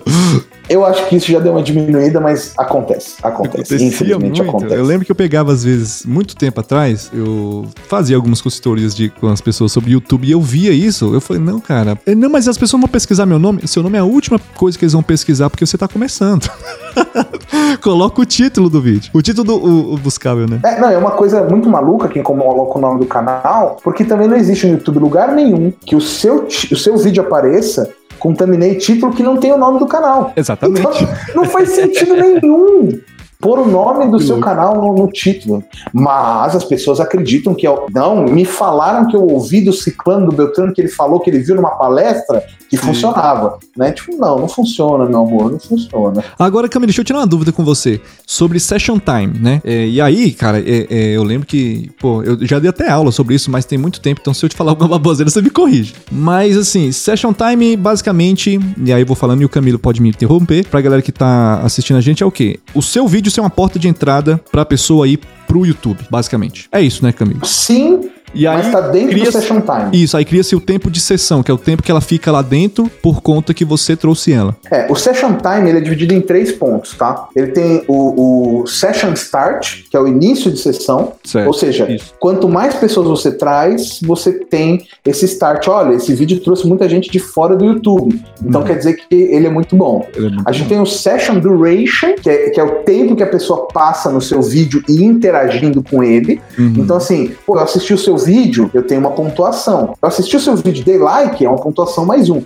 assisti o seu vídeo, dei like, comentei, compartilhei, pum, explosão do Tchacabum. É, esse É vídeo vai ser muito bom. E por último, o session end, que é o final de sessão. Poxa, assisti três segundos e saí. Aí, que é um- aí já é, é- é o- é o- é tirar os pontinhos, né? É. Pô, tu fez um vídeo de 5 minutos, a pessoa assistiu 30 segundos e saiu, acho que você não é tão relevante para essa palavra-chave que a pessoa digitou. Né? Acho que você não está ensinando como faz uma torta de frango, igual você falou no título, né? Então, é bem isso, né? Então, assim, você tem que se preocupar dentro né, né, do, da- do, do session time nesses três pontos. Uhum. Quem e quando eu trago essas pessoas, na quantidade, é isso que a gente vê né, o pessoal do tráfego fazendo maravilhosamente bem Uhum. como eu mantenho ela, como que eu travo a atenção dela dentro do meu conteúdo, que aí esse é o ponto que a gente tem que trabalhar muito a edição, parar de ficar enrolando, né? Às vezes tem um cara que tem um vídeo de 8 minutos, os dois minutos é só pra falar dele, da carteirada, o que ele fez, o mundo que ele fez, compram É tipo isso, isso. dá um like, né? Então, assim, é- é- ninguém quer saber, meu amigo, ninguém quer saber, né? Vai embora, corta isso, né? Comprou a câmera nova que faz time-lapse, aí no meio do vídeo bota aquele time-lapse de 3 minutos. Três minutos de timelapse, putz grila, cara. E Camilo, pra quem faz live, tem como, tipo, você fazer sua live durante, por exemplo, a gente tá ao vivo aqui. O que, que eu poderia fazer pra minha live ir mais longe? Tem alguma coisa, além de eu incentivar, galera, dá like. galera, sei lá, se inscreve. Tem mais alguma coisa que, você, que, que tem que a gente pode fazer pra live ir mais longe? E segunda pergunta, o que fazer depois que a live fica no ar, para ela poder pontuar e poder ir para longe, e mais longe. Boa, boa. Cara, o ponto específico da live é sempre interação instantânea. Então você pode ver que sempre que você faz uma live dentro do seu canal do YouTube, você recebe muito mais interações, muito mais sinais sociais. Ou seja. Mais comentários se tivesse postado um vídeo, né? muito maneiro esse vídeo, adorei a etapa X. Ponto. Uhum. É uma interação. É uma interação. Agora, durante esse tempo que a gente está aqui, ah, você vai lá e fala: E aí, galera, estão chegando aí? Da que cidade você é? Eu já comentei uma vez. Aí eu falei alguma coisa aqui, a pessoa, nossa, que legal, não sabia isso do Session Time. Uhum. Comentou o segundo comentário. Então, em média, as pessoas comentam numa live de uma hora de 8 a 10 comentários. Então, por isso que teu engajamento cresce quando você tem a live, né? O uhum. que, que a gente faz, né, para essa live ir bem, para essa live trabalhar bem? Primeira coisa, pro, pro, pro YouTube é muito bom você definir o, o, o lembrete da live, né? O reminder, lá, o set reminder. Uhum. Por quê? Porque você já vai mandando pra, pro YouTube, para as pessoas, olha, tem gente chegando, hein? Tem gente chegando. Então, você já uhum. ter esse pré-vídeo otimizado é muito bom, porque ele tá lá, o lembrete, ele tá com uhum. o título que você vai fazer, você já colocou a otimização na descrição, já trabalhou as tags, já trabalhou ele dentro da playlist que você tem. Então esse é o momento de você atrair pessoas. E o YouTube vendo que você, poxa, eu tô atraindo pessoas antes dessa live comentar, ele vai entender, opa, esse canal é famoso, porque essa live é só amanhã, 8 da noite, por que as uhum. Pessoas estão entrando hoje? Uhum. Então ele começa a ter isso. Essa é uma das razões que você vê grandes players fazendo né, é, esse lembrete, falando assim, nossa, faltam 8 horas para nossa live e já temos 100 pessoas esperando. Por quê? Porque o YouTube fala: olha, falta 8 horas tem gente, manda para mais, porque a galera tá gostando. Uhum. Então é isso que, que, que, que acontece, né? Nossa. Durante a live, a live é um vídeo ao vivo gravado. A live é um vídeo ao vivo gravado. Então a gente vai fazer aqui, vai falar, não ficar enrolando. Oh, tem que ter uma continuidade, tem que ter um uhum. conteúdo que as pessoas fiquem travadas aqui. Uhum. Que as pessoas fiquem com atenção aqui, ou escutando, ou interagindo, ou mandando comentários. Então, esse é um ponto muito importante. E a hora que acabar, acabou, encerrou. Gente, valeu, obrigado, até semana que vem, ou até a próxima, até o que for. Fechou. O que, que a gente faz após a live? Bem, primeira coisa, a live no YouTube vai levar em média até 48 horas para renderizar e te dar todos os números dessa live. Uhum. Mas assim que ela terminar, você já pode baixar essa live e começar a fazer o fatiamento estratégico, né? O que, que, é o fatiamento estratégico? Bom, aqui, se você está acompanhando a nossa conversa, você pode fazer primeiro o corte lá da história de Camilo Coutinho. Uhum. Os pais, né? você pode pegar aquela primeira parte. Depois, o Camilo começou fazendo camiseta, você pega outra parte. Depois, pode pegar parte do como ele fez um vídeo no PowerPoint. E aí você vai criando esses cortes que vão todos eles para dentro de uma playlist sua de cortes ou para dentro de um canal de cortes, tanto faz, você escolhe. Por que, que as pessoas criam. Aproveitando só que você tá pegando isso aí, por que, que as pessoas criam um canal de corte e não colocam no, no próprio canal? Só pra gente pegar esse gancho aí. Olha, então eu vou responder isso daqui cinco minutos, então continue aí com a gente. Essa é uma coisa aí pra você colocar. Você que tá escutando, fica aí com a gente. Só pra finalizar esse ponto. Tá, beleza. E aí, a live principal tá dentro do, da descrição de todos esses cortes. Então a pessoa, você faz a, o link build, você faz a linkagem interna mandando para eles. Aí você vai falar, nossa Camilo, né? A, a pergunta sobre por que eu deixo o meu corte no, no, meu canal ou abro um novo canal? Não é, não é essa a pergunta? É. Isso. Muito boa pergunta. Então, o, qual que é o, o, processo? Quando eu tenho uma live, eu tenho conteúdo de uma hora, duas horas no canal. Uhum. E esse conteúdo de uma hora, duas horas, ele vai ser consumido completamente se a pessoa não tiver outro tipo de acesso. Uhum. E aí, quando eu solto um conteúdo de uma hora e depois um corte de dois minutos, depois uma hora e dois minutos, eu vou fazer, vou oscilando o meu watch time, eu vou oscilando a minha retenção. Porque o de dois minutos, é muito comum que eu assista 100%. E o de duas horas, às vezes eu não vou. Então, às vezes a pessoa nem chegou aqui nesse momento que eu tô falando, porque ela, pô, essa história que o Camilo contou, não gostei e saiu. Uhum. Mas a, a, talvez ela veja esse corte agora, porque abriu um segundo canal e fique, né? Então, assim, a dificuldade de manter no mesmo canal é você manter o mesmo índice de atenção dos vídeos curtos com as lives grandes, né? E aí, o segundo ponto, poxa, eu tenho os vídeos curtos em cortes de outro canal. O que, eu estou fazendo? Uma estratégia muito conhecida chamada estratégia de Cluster Channel. Ou seja, eu crio vários canais que são canais periféricos ao meu canal principal e vou direcionando é, é, tráfego para eles. Eu vou cortando, eu vou fazendo com que outro, olha, outro canal está recomendando meu canal, outro canal está fazendo isso, né? Uhum. Então você consegue manter aí um conteúdo atrativo para o algoritmo, um conteúdo que o algoritmo olha e fala assim, pô, bacana, bacana, bacana. Essa é, divulgação num ou um segundo canal eu consigo fazer adicionando, sei lá, uma playlist nesse meu canal, nesse meu canal secundário. Aham, você pode pegar uma play, abrir uma playlist no seu canal primário sobre o seu canal de cortes e trazer pra lá. Ou você tem um- uma playlist coletiva que todo mundo pode botar o seu corte lá pra você e trabalhar isso. A gente tem, né, Cabral, um canal só de cortes do podcast. Só que ele tá começando ainda, tá, tá engatinhando. Mas a gente fez isso intuitivamente. E uma dúvida até que, que era um pouco esse lance do cortes lá. O que que acontece? A gente, nesse canal, né, no canal principal do Ney, a gente impulsionava muitos vídeos, porque é uma estratégia muito usada dentro né, das estratégias de lançamento. Só que o que, que a gente avaliou? Uma que pra gente não tava convertendo muito em leads, sabe? Então a gente começou a duvidar da qualidade. E outra que se você olhar a retenção do orgânico e a retenção do pago ali, cara, ela é muito ruim, sabe? Ela é muito ruim, muito, muito ruim mesmo. Então assim, se você olhar em termos financeiros, até que vale a pena. Você tem um- um- uma certa retenção pelo, pelo dinheiro que você está colocando. Mas em questão de métricas, cara, é, é horrível, é horrível. Assim, as pessoas que chegam lá no fim do vídeo é tipo assim, é, é dramático. E aí, o que, que a gente. O que, que eu comecei a raciocinar? Pô, e a gente não começou ainda a aplicar a estratégia completa. Vamos parar de impulsionar esses vídeos do canal principal. Vamos jogar os cortes pra lá, vamos impulsionar os cortes. E aí a gente vai pro YouTube no canal principal com uma estratégia mais orgânica de vamos, vamos estudar SEO, vamos fazer vídeos para YouTube ao invés de fazer só lives, sabe? Porque a gente só tinha lives. Então, assim, é uma estratégia que ainda tá na, na, na pauta, a gente ainda não executou tudo. Mas aí a pergunta principal é: esse impulsionamento ele penaliza o nosso canal? Porque aparentemente você tá botando gente que, que não, não retém. Então, assim, parece que joga seu canal pra, assim, em questão de métricas lá no fundo do poço. Faz sentido? É, parece que você tá pagando pra fuder teu canal. né? É Muito louco isso. Tá, vamos lá, vamos lá. Tem muitas coisas aí envolvidas. Primeira coisa, se eu patrocinar meu canal, ele vai, vai ferrar? Na grande maioria das vezes, não, não tem nenhuma relação com isso. O que acontece é que a, a maioria das pessoas, quando faz um vídeo pra patrocinar, bota uma energia muito maior nesse vídeo. Então esse vídeo ele sai mais bonito, ele tem um corte, não, cuidado aqui, vamos fazer ali. Então, assim, é- é- e aí, quando eu não tô falando que é o caso de vocês, tá? Mas na maioria Mas não é, não. pontos tem ponto. É, então.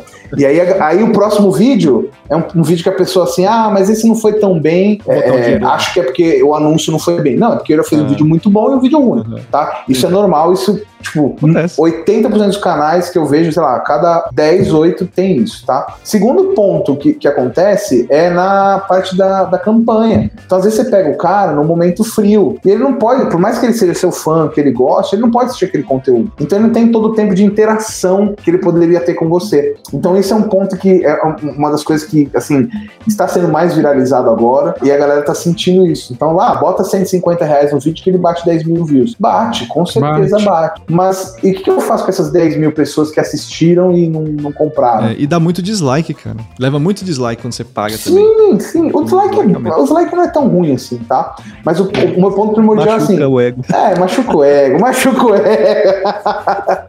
é, é verdade, é verdade. Mas assim, não é, não é um ponto que vai fazer o canal cair ou o vídeo sair. Mas o, o- ponto é esse. Por isso que é muito importante quando você for fazer uma campanha, você ter o conteúdo alinhado com, com o que você vai fazer. Então, poxa, campanha, anúncio, eu tô interrompendo o cara fazer lá. Então, poxa, começa nos conteúdos mais curtos, começa nos conteúdos, a gente usar a metodologia do Google, né? O, o Hero, Hub, Help, começa nos conteúdos Help, conteúdo de ajuda. Então, um conteúdo que eu não vou falar quem eu sou. Oi, eu sou o Camilo Coutinho, tenho um livro. Não, não, não. É assim, oi, eu sei que você quer abrir um canal e não sabe como escolher o nome do canal. Nesse vídeo eu vou te contar. Tipo, dane-se quem sou eu. Hum. Então eu vou pegar esse cara, vou pegar esse cara, tá lá. É o negócio de pescando, eu vou pescando. Uhum. Então, assim, todos os vídeos que eu faço, quando eu faço campanha de anúncio, ah, são sempre vídeos de pescaria help total, entendeu? Uhum. Então, é só, todos respondendo perguntas. A gente segue, um, assim, um trabalho de, de formiguinha mesmo, de feijão com arroz. Formiguinha não. Trabalho de feijão com arroz, sabe? Cara, é, quais são as 30 perguntas do seu nicho? São essas. Ótimo, então vou pegar essas 30 perguntas, fazer 30 vídeos 30 rápidos, entregando um alto valor, e no final desse vídeo tem um card pro cara ir pro próximo. Esse cara que assistir o, o anúncio e for pro próximo, putz, esse cara já tá morno pra quente pra eu poder vender pra ele, pra eu poder convidar ele pra live toda semana, pra eu poder fazer seja lá o que for, né? Então esse é um ponto muito específico. Aí, ó, Ney, já tem uma nova linha editorial aí pra fazer, ó. Fortaleza das 30 perguntas, a gente chama essa estratégia. Isso é massa. Perguntas, né? Tipo, meio também da gente a gente fala do, as dores, né, Cabral? Mas é basicamente. É. Não é tão igual. Eu não mas, sou, não sou cara, tão, tão polido assim, né? O meu negócio é. é não, não, mas. É, é o no limite, né? a forma como você coloca, que é tipo assim, as 30 perguntas, mais, as 30 mais perguntas que do teu nicho é muito legal, porque fica muito até mais fácil. Quando eu chego pro cara e falo assim, não, você tem que falar das dores. A pessoa fica aqui, dor, o que, que é dor? É o que? Machucou o é, joelho? Qual que é a persona? que é o avatar? O cara fala, nem assisti esse filme. O avatar. é. Como é que é o seu avatar? Eu falei, cara, é azul. é, assim, eu falo isso porque eu lido com empresa no dia a dia, entendeu? Criadora, a gente que tá aqui na internet, a gente é uma, uma, uma bolha, né? A gente é uma, a nata da nata, hum. né? Então, assim, é, é, as pessoas não sabem. Poxa, eu tenho uma pessoa que vem me perguntar e falou, pô, eu preciso construir com você. Eu falei, o que, que é o seu canal? Ah, meu canal é, é, é, é sobre é, constelações familiares na advocacia. Eu falei, ferrou, não tenho nem ideia do que, que, é isso. Eu sei constelação familiar, mas na advocacia eu não sei. Uhum. Outro dia eu fiz um roteiro para um canal de, de, de, advogada de medicina veterinária. Ou seja, eu falei, o que, que é? Um tribunal que você vai ver o cachorro tá preso? Que seu cavalo vai pagar para você a indenização? tipo... então, assim, é, no mundo real, as pessoas não têm a mínima ideia quem é persona. O cara não sabe. Você tem que falar, quem que é o é. teu cliente? Quem que é o cara que compra aqui? Ele vai falar, meu, é a Neide. A Neide vem aqui, ela compra. então vamos falar com a Neide. Então, assim. É, cara, eu, eu também sou muito a favor dessa linguagem mais, mais clara, né, velho? Eu acho que. Eu, acho que marketing digital ele é sobre clareza também. Então, se você não consegue conversar com a pessoa do, da forma que ela entenda, cara, não adianta nada você saber várias palavras difíceis, você saber vários jargões, saber os jargões da sua própria bolha, que ninguém vai entender. É um exercício até que a gente faz com a galera da comunidade, que eles falam assim: ah, o que eu coloco aqui na minha bio, não sei o quê, e às vezes assim, o que, que você acha dessa bio? Aí a pessoa coloca, tipo, umas três palavras e fala assim: olha, eu não entendi nada nada da sua bio. Você acredita que as pessoas que têm a mínima é, aproximação com o seu nicho vai entender? É, não sei. Então eu falei assim, não, sempre, sempre opte pela forma mais clara mesmo. Tipo, como se fosse conversar com a criança mesmo. Você já assistiu The Office? Tem uma cena que o, o contador chega para ele, né, pro Michael, que é o chefe, e ele é meio assim, todo destrambelhado. Ele não entende muitas coisas, não. E aí o cara chega pra ele assim: ó, oh, isso aqui é o que a gente vai ter que pagar essa semana, ou é que a gente tá, tá devendo. Aí ele olha assim, aí você tá entendendo que eu tô mostrando pra você? Aí ele, me explica para mim como se fosse uma criança de 8 anos. Aí ele vai lá e explica. Isso aqui, isso aqui, isso aqui, isso aqui. Aí ele, explica pra mim como se eu tivesse 5 anos. É,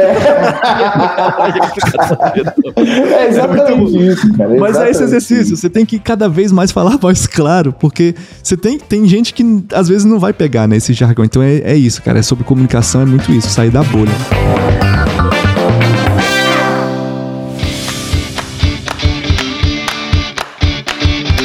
Uma última pergunta pra gente encerrar, Camilo. Sobre, ainda sobre live, tá? Por que, que eu tô trazendo live aqui? Porque é algo que tá muito hoje no marketing digital, né? As pessoas estão optando mais por fazer uma live do que gravar um vídeo né? Assim, por si só. Por quê? Pra quem não teve ainda essa experiência, na minha experiência do Onei, gravar um vídeo custa muito mais tempo do que você fazer uma live. Por quê? Eu faço uma live, eu entro aqui, eu falo, acabou, tá o vídeo postado aí do jeito que tá, com a minha licença poética de poder errar, de poder gaguejar, porque eu estou ao vivo. Então as pessoas entendem isso. Agora, quando é gravado, as pessoas esperam algo mais polido, como o Camilo já colocou aí. Então, algo mais bem produzido, bonitinho e tal, com cortes. E aí você leva muito mais tempo porque você quer falar bonito, você quer falar, você não quer errar. Se você erra, você volta, né? Aqui, eu, aqui em nenhum momento, nenhum de nós falou assim, não, pera, deixa eu voltar porque é uma gravação, blá, blá, blá, blá, blá, blá. Não, a gente, ah, não, pera aí, vai, aí vai na louca. Sobre lives. Então, por isso que eu tô só falando. Por que, que as pessoas estão fazendo live? Porque é mais fácil. E nessa facilidade, a minha pergunta é, quando ela acaba, eu trato o CEO dela, né? Eu, ou seja, as tags, às vezes, a, às vezes o título, né? Às vezes o título, não, depois da live você vê que não foi exatamente o que você falou ou, ou, a coisa que mais chamou a atenção da galera, ou você pensou numa melhor. O título, a capa, as tags, a descrição. Vale a pena mexer depois que fez a live ou por ser live ela tem um comportamento diferente de um vídeo postado? Qual que é a sua visão sobre isso, Camilo? Ah, eu vou falar minha ação sobre isso. Terminou Excelente. a live e a gente revisa o SEO. Por quê? Mas... Porque quando a gente marcou a live, tinha um roteiro, a gente fez alguma coisa. Durante a live, o convidado fala de inúmeras outras coisas.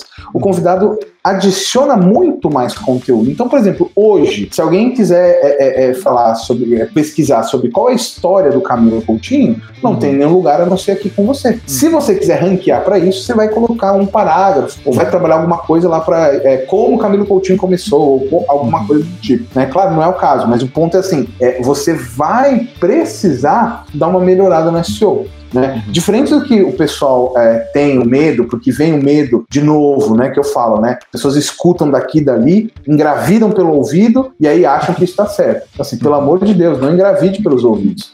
É, ou, ou, ouça e teste, né? Então, assim, o que a gente faz, assim que o vídeo for pro ar, a gente volta, revisa e melhora. Volta, revisa e melhora. Como que a gente revisa e melhora? Com base nos dados. Então, por exemplo, uma live, depois que ela vai pro ar, ela leva esses 24, 48 horas para para uhum. colocar, e ela tem ali mais umas 24 horas com um público muito bom, depois vai caindo. Uhum. A não ser que você vai levando tráfego, fazendo esse tra trabalho de fatiamento estratégico que a gente falou, né? Uhum. Continua, olha, veja na live que a gente fez semana passada, ou na live tal, tal, tal. Então, assim, não, não, não faz sentido. Mas o ponto que você tem que fazer é, poxa, o título ainda está condizente, o conteúdo que a gente apresentou faz sentido. Então, assim, com isso você pode conectar, inclusive, mais conteúdo. Então, assim, é muito comum você ver lá fora o pessoal terminar uma live, né, nos conteúdos, é uma coisa que a gente tem feito os clientes que fazem live tem dado muito certo. E depois da live, o cara continua a gravar mais uns três ou quatro vídeos. Fala, pô, meu, você falou isso na live? Eu não tinha nem ideia. Posso te fazer uma pergunta sobre isso, que a gente vai deixar só no pós-live?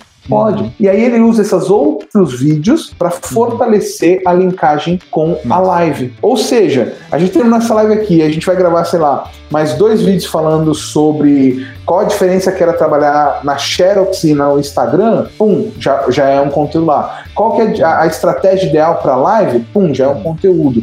Explicando novamente sobre session time, pum, já é outro conteúdo. Então você tem outros três conteúdos que vão fortalecer e criando essa conexão entre eles, a linkagem uhum. externa, playlist, legenda, muita gente não faz legenda, a legenda é muito bom para o YouTube. A legendagem, corrigindo a legendagem, tudo isso vai te ajudar a manter a live viva, a manter a live lá. Lembrando que live é comunidade, então a comunidade quer ver a live, a comunidade quer participar, eles querem mandar uma mensagem e serem notados. Então aqui quando a Cristiane Mota manda uma mensagem, eu falo o nome dela, ela se sente muito feliz, ela dá um sorriso, ela fala, ah, falou meu nome, falou meu nome. Então assim, é, é isso que acontece, né? Então assim, uhum. é muito importante a gente entender isso, que live sim é um vídeo gravado ao vivo, mas é um vídeo de comunidade, né? Uhum. Por isso que os gamers fazem live todo dia, porque a live de ontem já é velha. Poxa, você fez uma brincadeira, você fez uma piada com alguma coisa que não aconteceu, que aconteceu ontem. Ah, você vai fazer a piada do cacto da Juliette? Pô, já acabou o BBB faz tempo. Uhum. Ah, você vai fazer a piada, seja lá o que for? Já foi. Né? Então, assim. É muito rápido, né?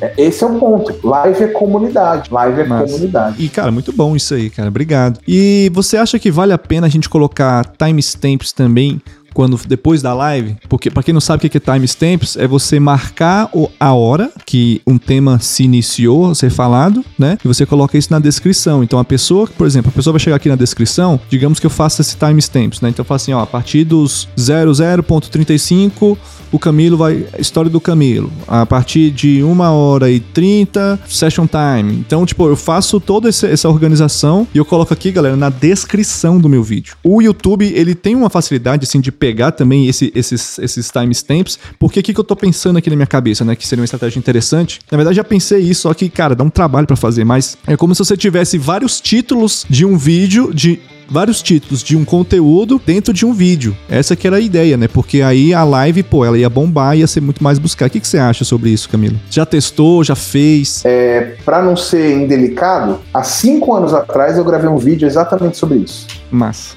então, assim, se você entrar no YouTube e colocar como colocar tempo na descrição do YouTube, você vai achar Ótimo. o meu vídeo lá, né? E é exatamente a explicação que eu falo, que é o que? Você precisa criar, como a gente fala no SEO, né? Tem o H1, que é o título principal, uhum. os capítulos, né? O timestamp, os chapters, que são, é o nome desse ponto, são os seus H2. Então são todos potenciais títulos. Então a gente pega essa live de uma hora, poxa, vai ter pelo menos ali uns 10 timestamps uhum. e que depois podem ser desdobrados para isso. Então, por exemplo, a gente falou é, é, é, é sobre esse timestamp. Aí você botou esse timestamp e você criou um vídeo só falando timestamp. Gente, como eu aprendi na live com o Camilo, eu fiz isso, os timestamp pode ser título, eu vou te mostrar como fazer.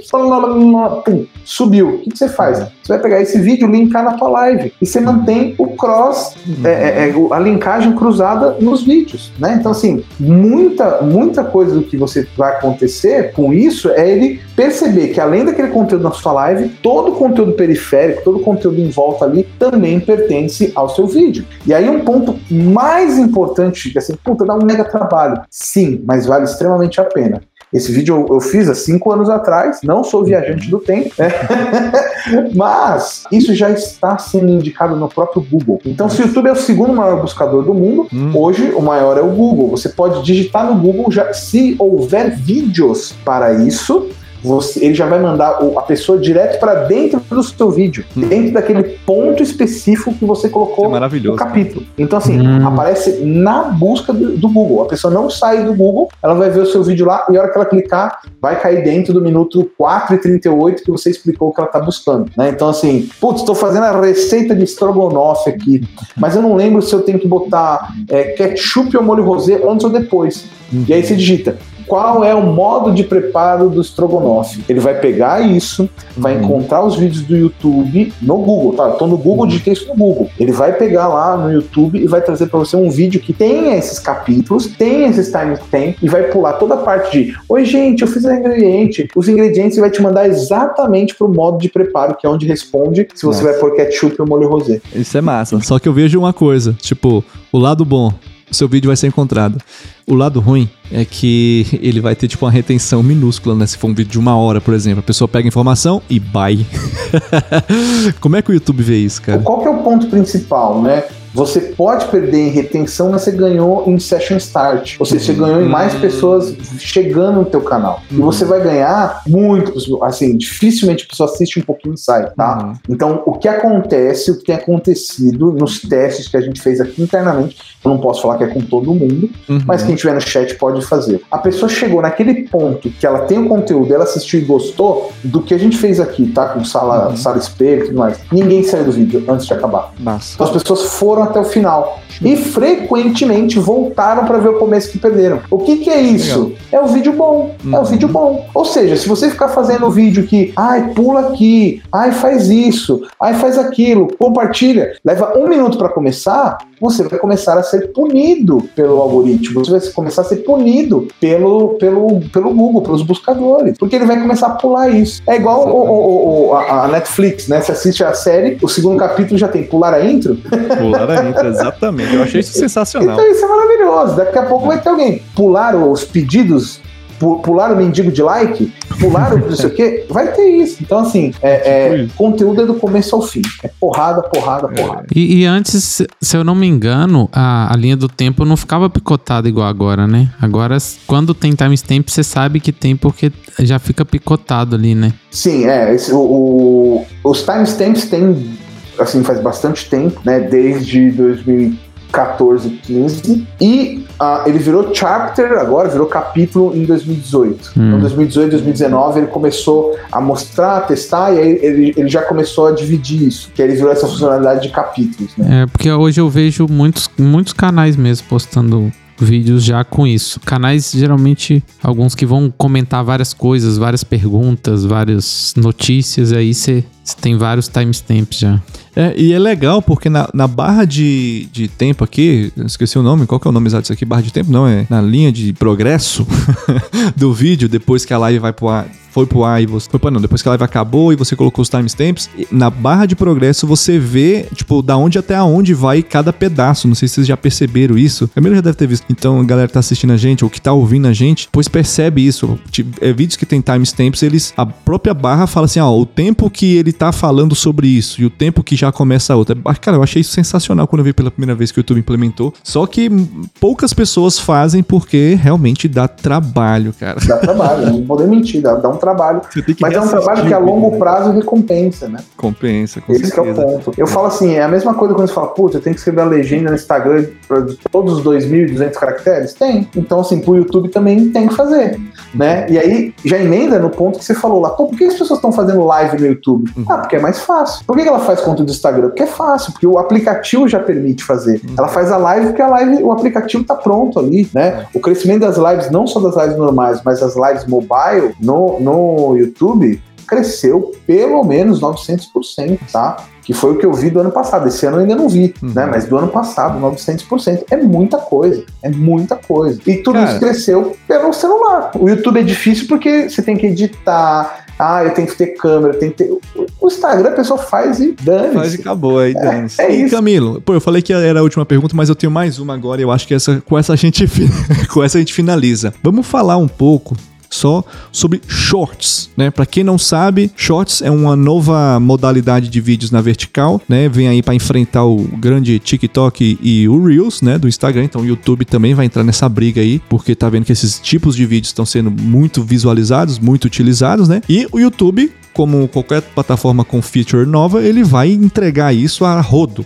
Só que nem todos os Reels que estão aí estão sendo entregados a rodo, né? Alguns estão, outros não. Comenta um pouco pra gente, Camilo, por que, que a gente tá vendo que alguns shorts realmente, cara, estão explodindo? Tem canais que pegaram, tipo, 800 mil inscritos só postando shorts, né? E por que tem outros canais que não tá dando é, é, tantos inscritos ou tantas até visualizações? Qual que é a pegada que a pessoa tem que fazer os shorts, né? O Onei fez um shorts e, e falhou miseravelmente porque a gente fez só um teste. Foi só um que eu postei também, né? Não posso falar que, que deu errado, né? Não conta, né? Mas, pô, deu, sei lá, pouquíssimas visualizações. Cara, Mas short, fala um fazer um shorts é igual a mãe tá cozinhando bolo de chocolate, você põe só o dedo. Você pode comer? Não, não, já comeu, já pôs o dedo. Fala, mamãe, eu quero a minha parte. Aí você pôs o dedo, então já era.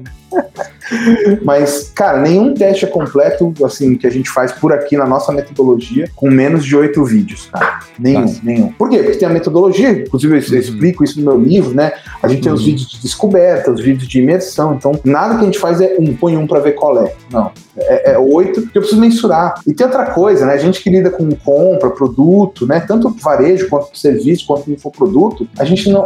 Eu nunca vi ninguém falar isso, tá? Pode ser que, que as pessoas. Mas pelo menos no va- no varejo isso é muito comum. Mas no infoproduto eu nunca vi ninguém falar. Cara, o mês é dividido em semanas. Eu tenho quatro semanas. Primeira semana, caiu dinheiro na minha conta. Eu, eu tô pondo dinheiro pra comprar. Faz compra à vista, bônus, vem aqui, faz o Pix. Segunda semana, paguei as contas, né? Que a pessoa tá, tá triste, foi embora muita parte do meu dinheiro Acabou. não tenho nada. Então, aqui, parcela. Terceira semana, tem muita gente que recebe de 15 dias um, um- um complemento do salário, ou recebe metade. Então, mais uma oportunidade para ter lá é, é, mais compras. E por último, né, no, no- na última semana, tô sem dinheiro, sobrou mês no meu salário, né? Então, é, é isso que a grande maioria dos brasileiros tem, né? Claro, ah, não, mas eu tenho cara de finanças, eu.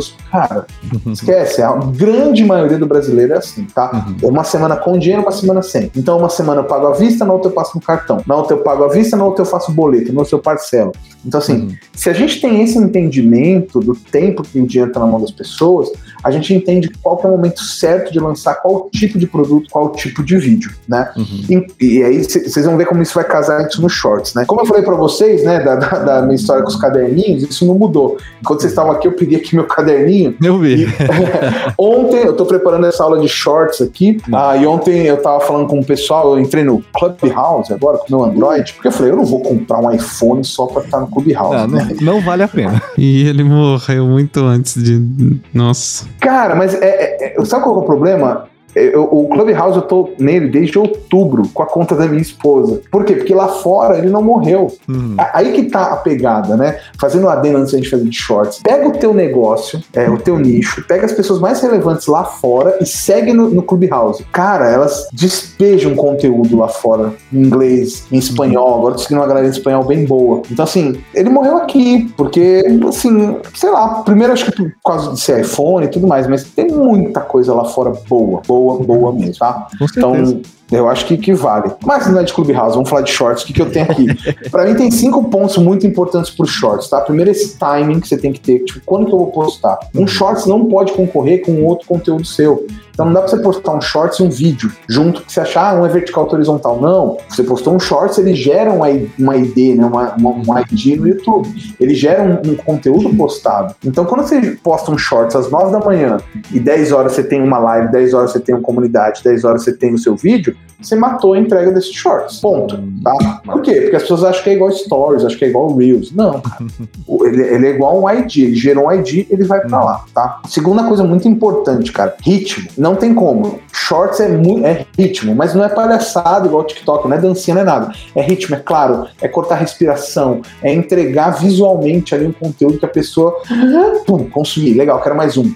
Mais um. E aí ela vai só passando pra cima. Então, assim, Pílulas, né? Pílulas de conhecimento. Pílulas, pílulas, pílulas, pílulas. E assim, nada, nada, nada de ser muito técnico. Topo de funil total. Topo de funil total. Já falei aqui, não escondo, eu gosto muito de começar com uma pergunta que eu provoco a pessoa e ela já vai. Então, assim, eu tenho certeza que você não economiza dinheiro quando compra papel higiênico. O que quer dizer isso? Não sei, ela vai entrar pra assistir, entendeu? Agora eu quero ver. É isso, é isso, é isso. Então esse é um ponto. Então o ritmo é muito importante. Então assim, Legal. entra na aba Shorts do YouTube, aberta lá, tem a aba dentro, ou no, no seu app tem a aba Shorts. Uhum. Cara, e assiste, assiste, assiste. Eu hoje, claro, apesar de Shorts tá, tá aí fazendo tempo, mas eu aprendo muito em como fazer Shorts, edição, direcionamento, por causa, por assistir Shorts. Legal. Então, de assistir shorts. Ah, assistir o TikTok? Também vai, também vai. Por é que o TikTok hoje tá enfurnado de conteúdo é, é, é, de putaria, né? Então é só, ai, Ah, faz isso tirar roupa, ai, meu marido quer isso. Então, assim, Cara, tá sinistro. Eu, eu entrei ontem, só aparência. Vai, eu falei, cara, que desgraça é essa, mano? como é que você vai falar que é trabalho? Mas, tipo, eu rolando assim, apareceu uma mulher sem menu. Eu falei, meu Deus do céu, se minha esposa olha pra mim pro lado aqui eu fazendo essa merda, vai pensar que eu tô olhando essas merdas. Mas, tipo, jogou na minha cara. Eu fiquei, meu, da onde saiu essa merda, cara? Eu falei, vou ter que instalar isso aqui. Eu entrei lá só pra ver que, que tava rolando e tá pior do que da última vez que eu entrei, meu. O que, que aconteceu com o TikTok? Meu, meu É a amigo. corrida de like, corrida de views, né? É, cara, é, É a corrida exatamente. de views. Então vai lá, faz isso, fala aquilo. As lives da madrugada do TikTok são coisas que, meu, se prepare, se prepare, esteja pronto. Entendeu? Então, assim, e tem uma live muito famosa do TikTok que é uma mulher que ela entra no banho, ela liga o chuveiro e fica assim, ó, olhando pra câmera. Duas, três horas. Eu não sei que conteúdo é esse, é sinistro, mas É igual aquele canal do cara. Tem um canal do cara do YouTube, que é o canal do. Não sei se você já viu. Eu sempre falo dele, que eu acho eu mordi. O canal dele é só ele bebendo água. Tipo, é, ele chega, ele sempre tá bebendo água em algum recipiente diferente. Aí ele vai lá e bebe, ele dá o play, aí ele Bebe a água.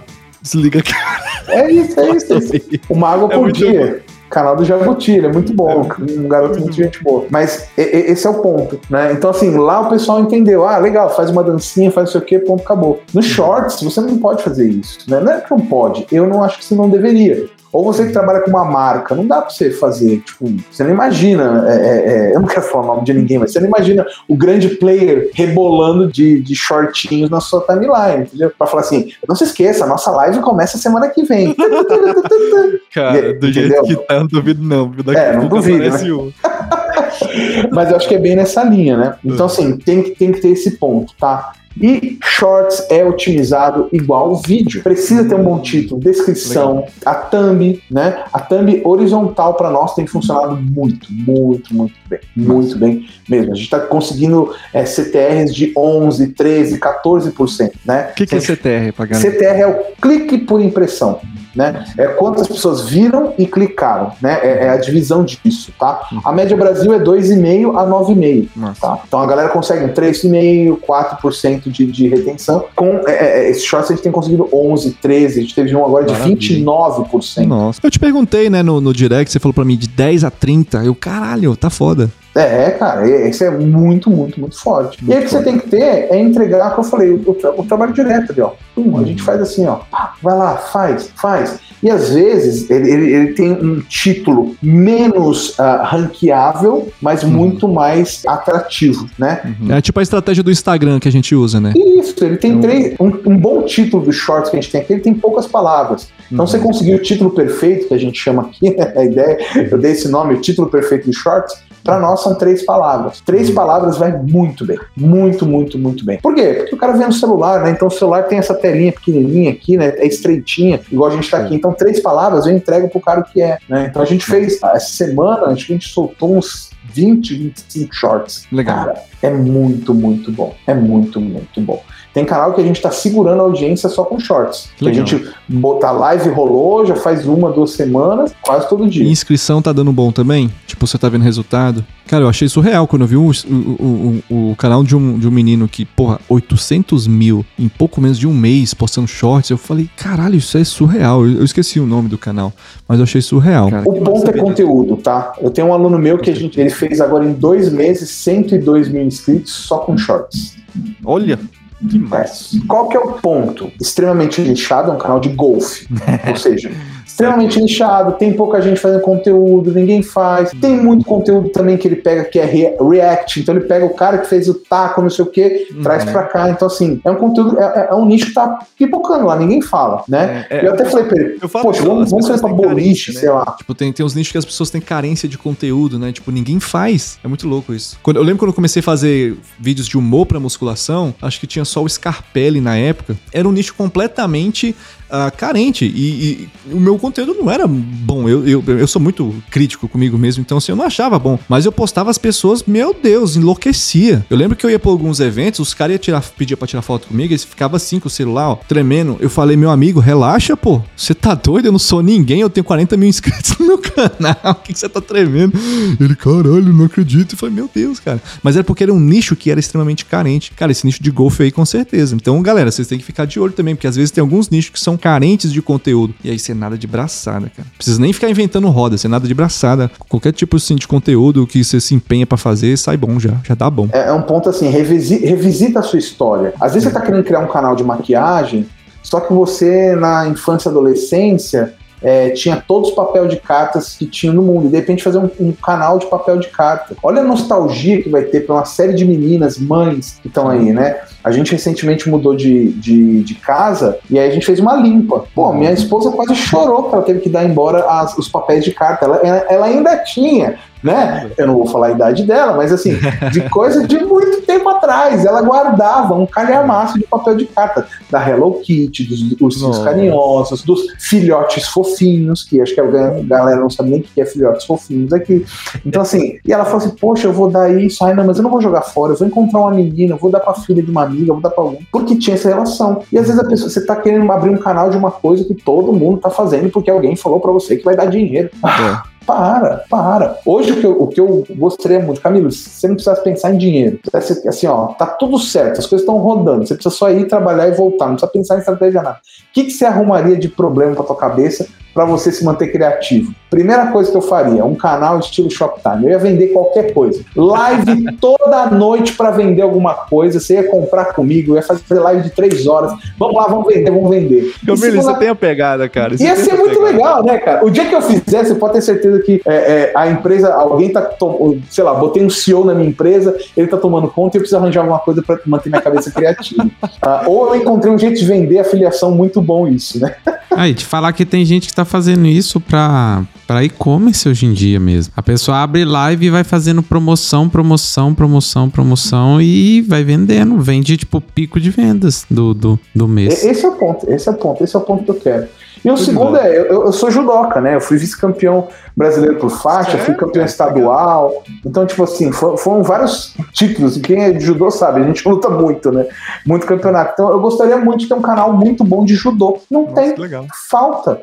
Falta um canal que fole, que mostre. Por exemplo, hoje, na quarentena, puta, eu já tive uma ideia de uns 80 vídeos para como treinar em casa, como fazer isso. Então, às vezes, as pessoas estão procurando, né? Ah, eu vou abrir um canal de dicas para YouTube, porque o Camilo escreveu um livro e vai. Não, não. Escreve, faça um canal, falta gente, tá? Principalmente mulheres, mães, faltam pessoas. Mas às vezes você tem uma coisa tão preciosa dentro de você e você tá deixando escapar porque você vai com a boiada, né? Vai com a galera fazendo a mesma coisa. É. Então, eu sou muito, muito a favor disso, de você revisitar a sua história. Cara, sensacional. Camilo Coutinho, pra gente encerrar, um conselho pra quem tá começando. O que, que você diria? Não engravide pelos ouvidos. Tudo que você escutou aqui, teste, valide e vá estudar. Porque a pior coisa que pode acontecer é você fazer alguma coisa, achar que é muito bom, e no final alguém te perguntar, mas por que você está fazendo isso? E cai aquele, abre o chão no meio e fala assim, não sei. Alguém falou para mim que era bom, nem lembro quem era. Né? Então, assim, eu acho que ho- hoje é isso, é não engravide pelos ouvidos. E o segundo, uma segundo ponto que tem até travado no meu Twitter lá é fica quieto e faz o seu. A pessoa tem a mania de comprar Black Magic, olha aqui, não sei o quê. Puta, não fez nenhum vídeo, fez porra nenhuma. Então assim,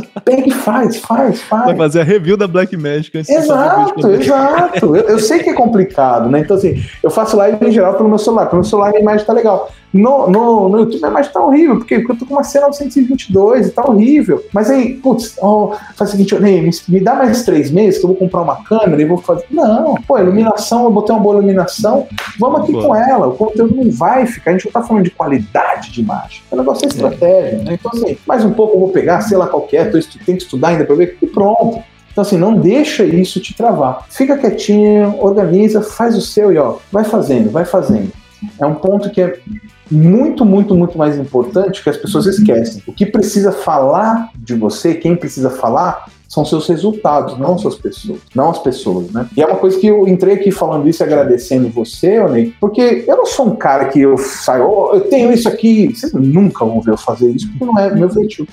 Mas eu sou um cara que sou muito querido em todos as, as, os lugares que eu vou e as pessoas me convidam, porque elas veem o que eu tô fazendo. Então quando a gente faz uma live dessa de duas horas, caramba, quanto conteúdo, quanta estratégia a gente entregou aqui, que às vezes um canal maior aí não é a, a, briga, né? Mas às vezes uhum. um canal que enrola, enrola, enrola Sim. em busca de views não entrega. Uhum. Por quê? Porque se você estuda, fica quieto estudando, fica quieto estudando e faz o seu, você vai ter maturidade, você vai ter confiança de que seu conteúdo é bom.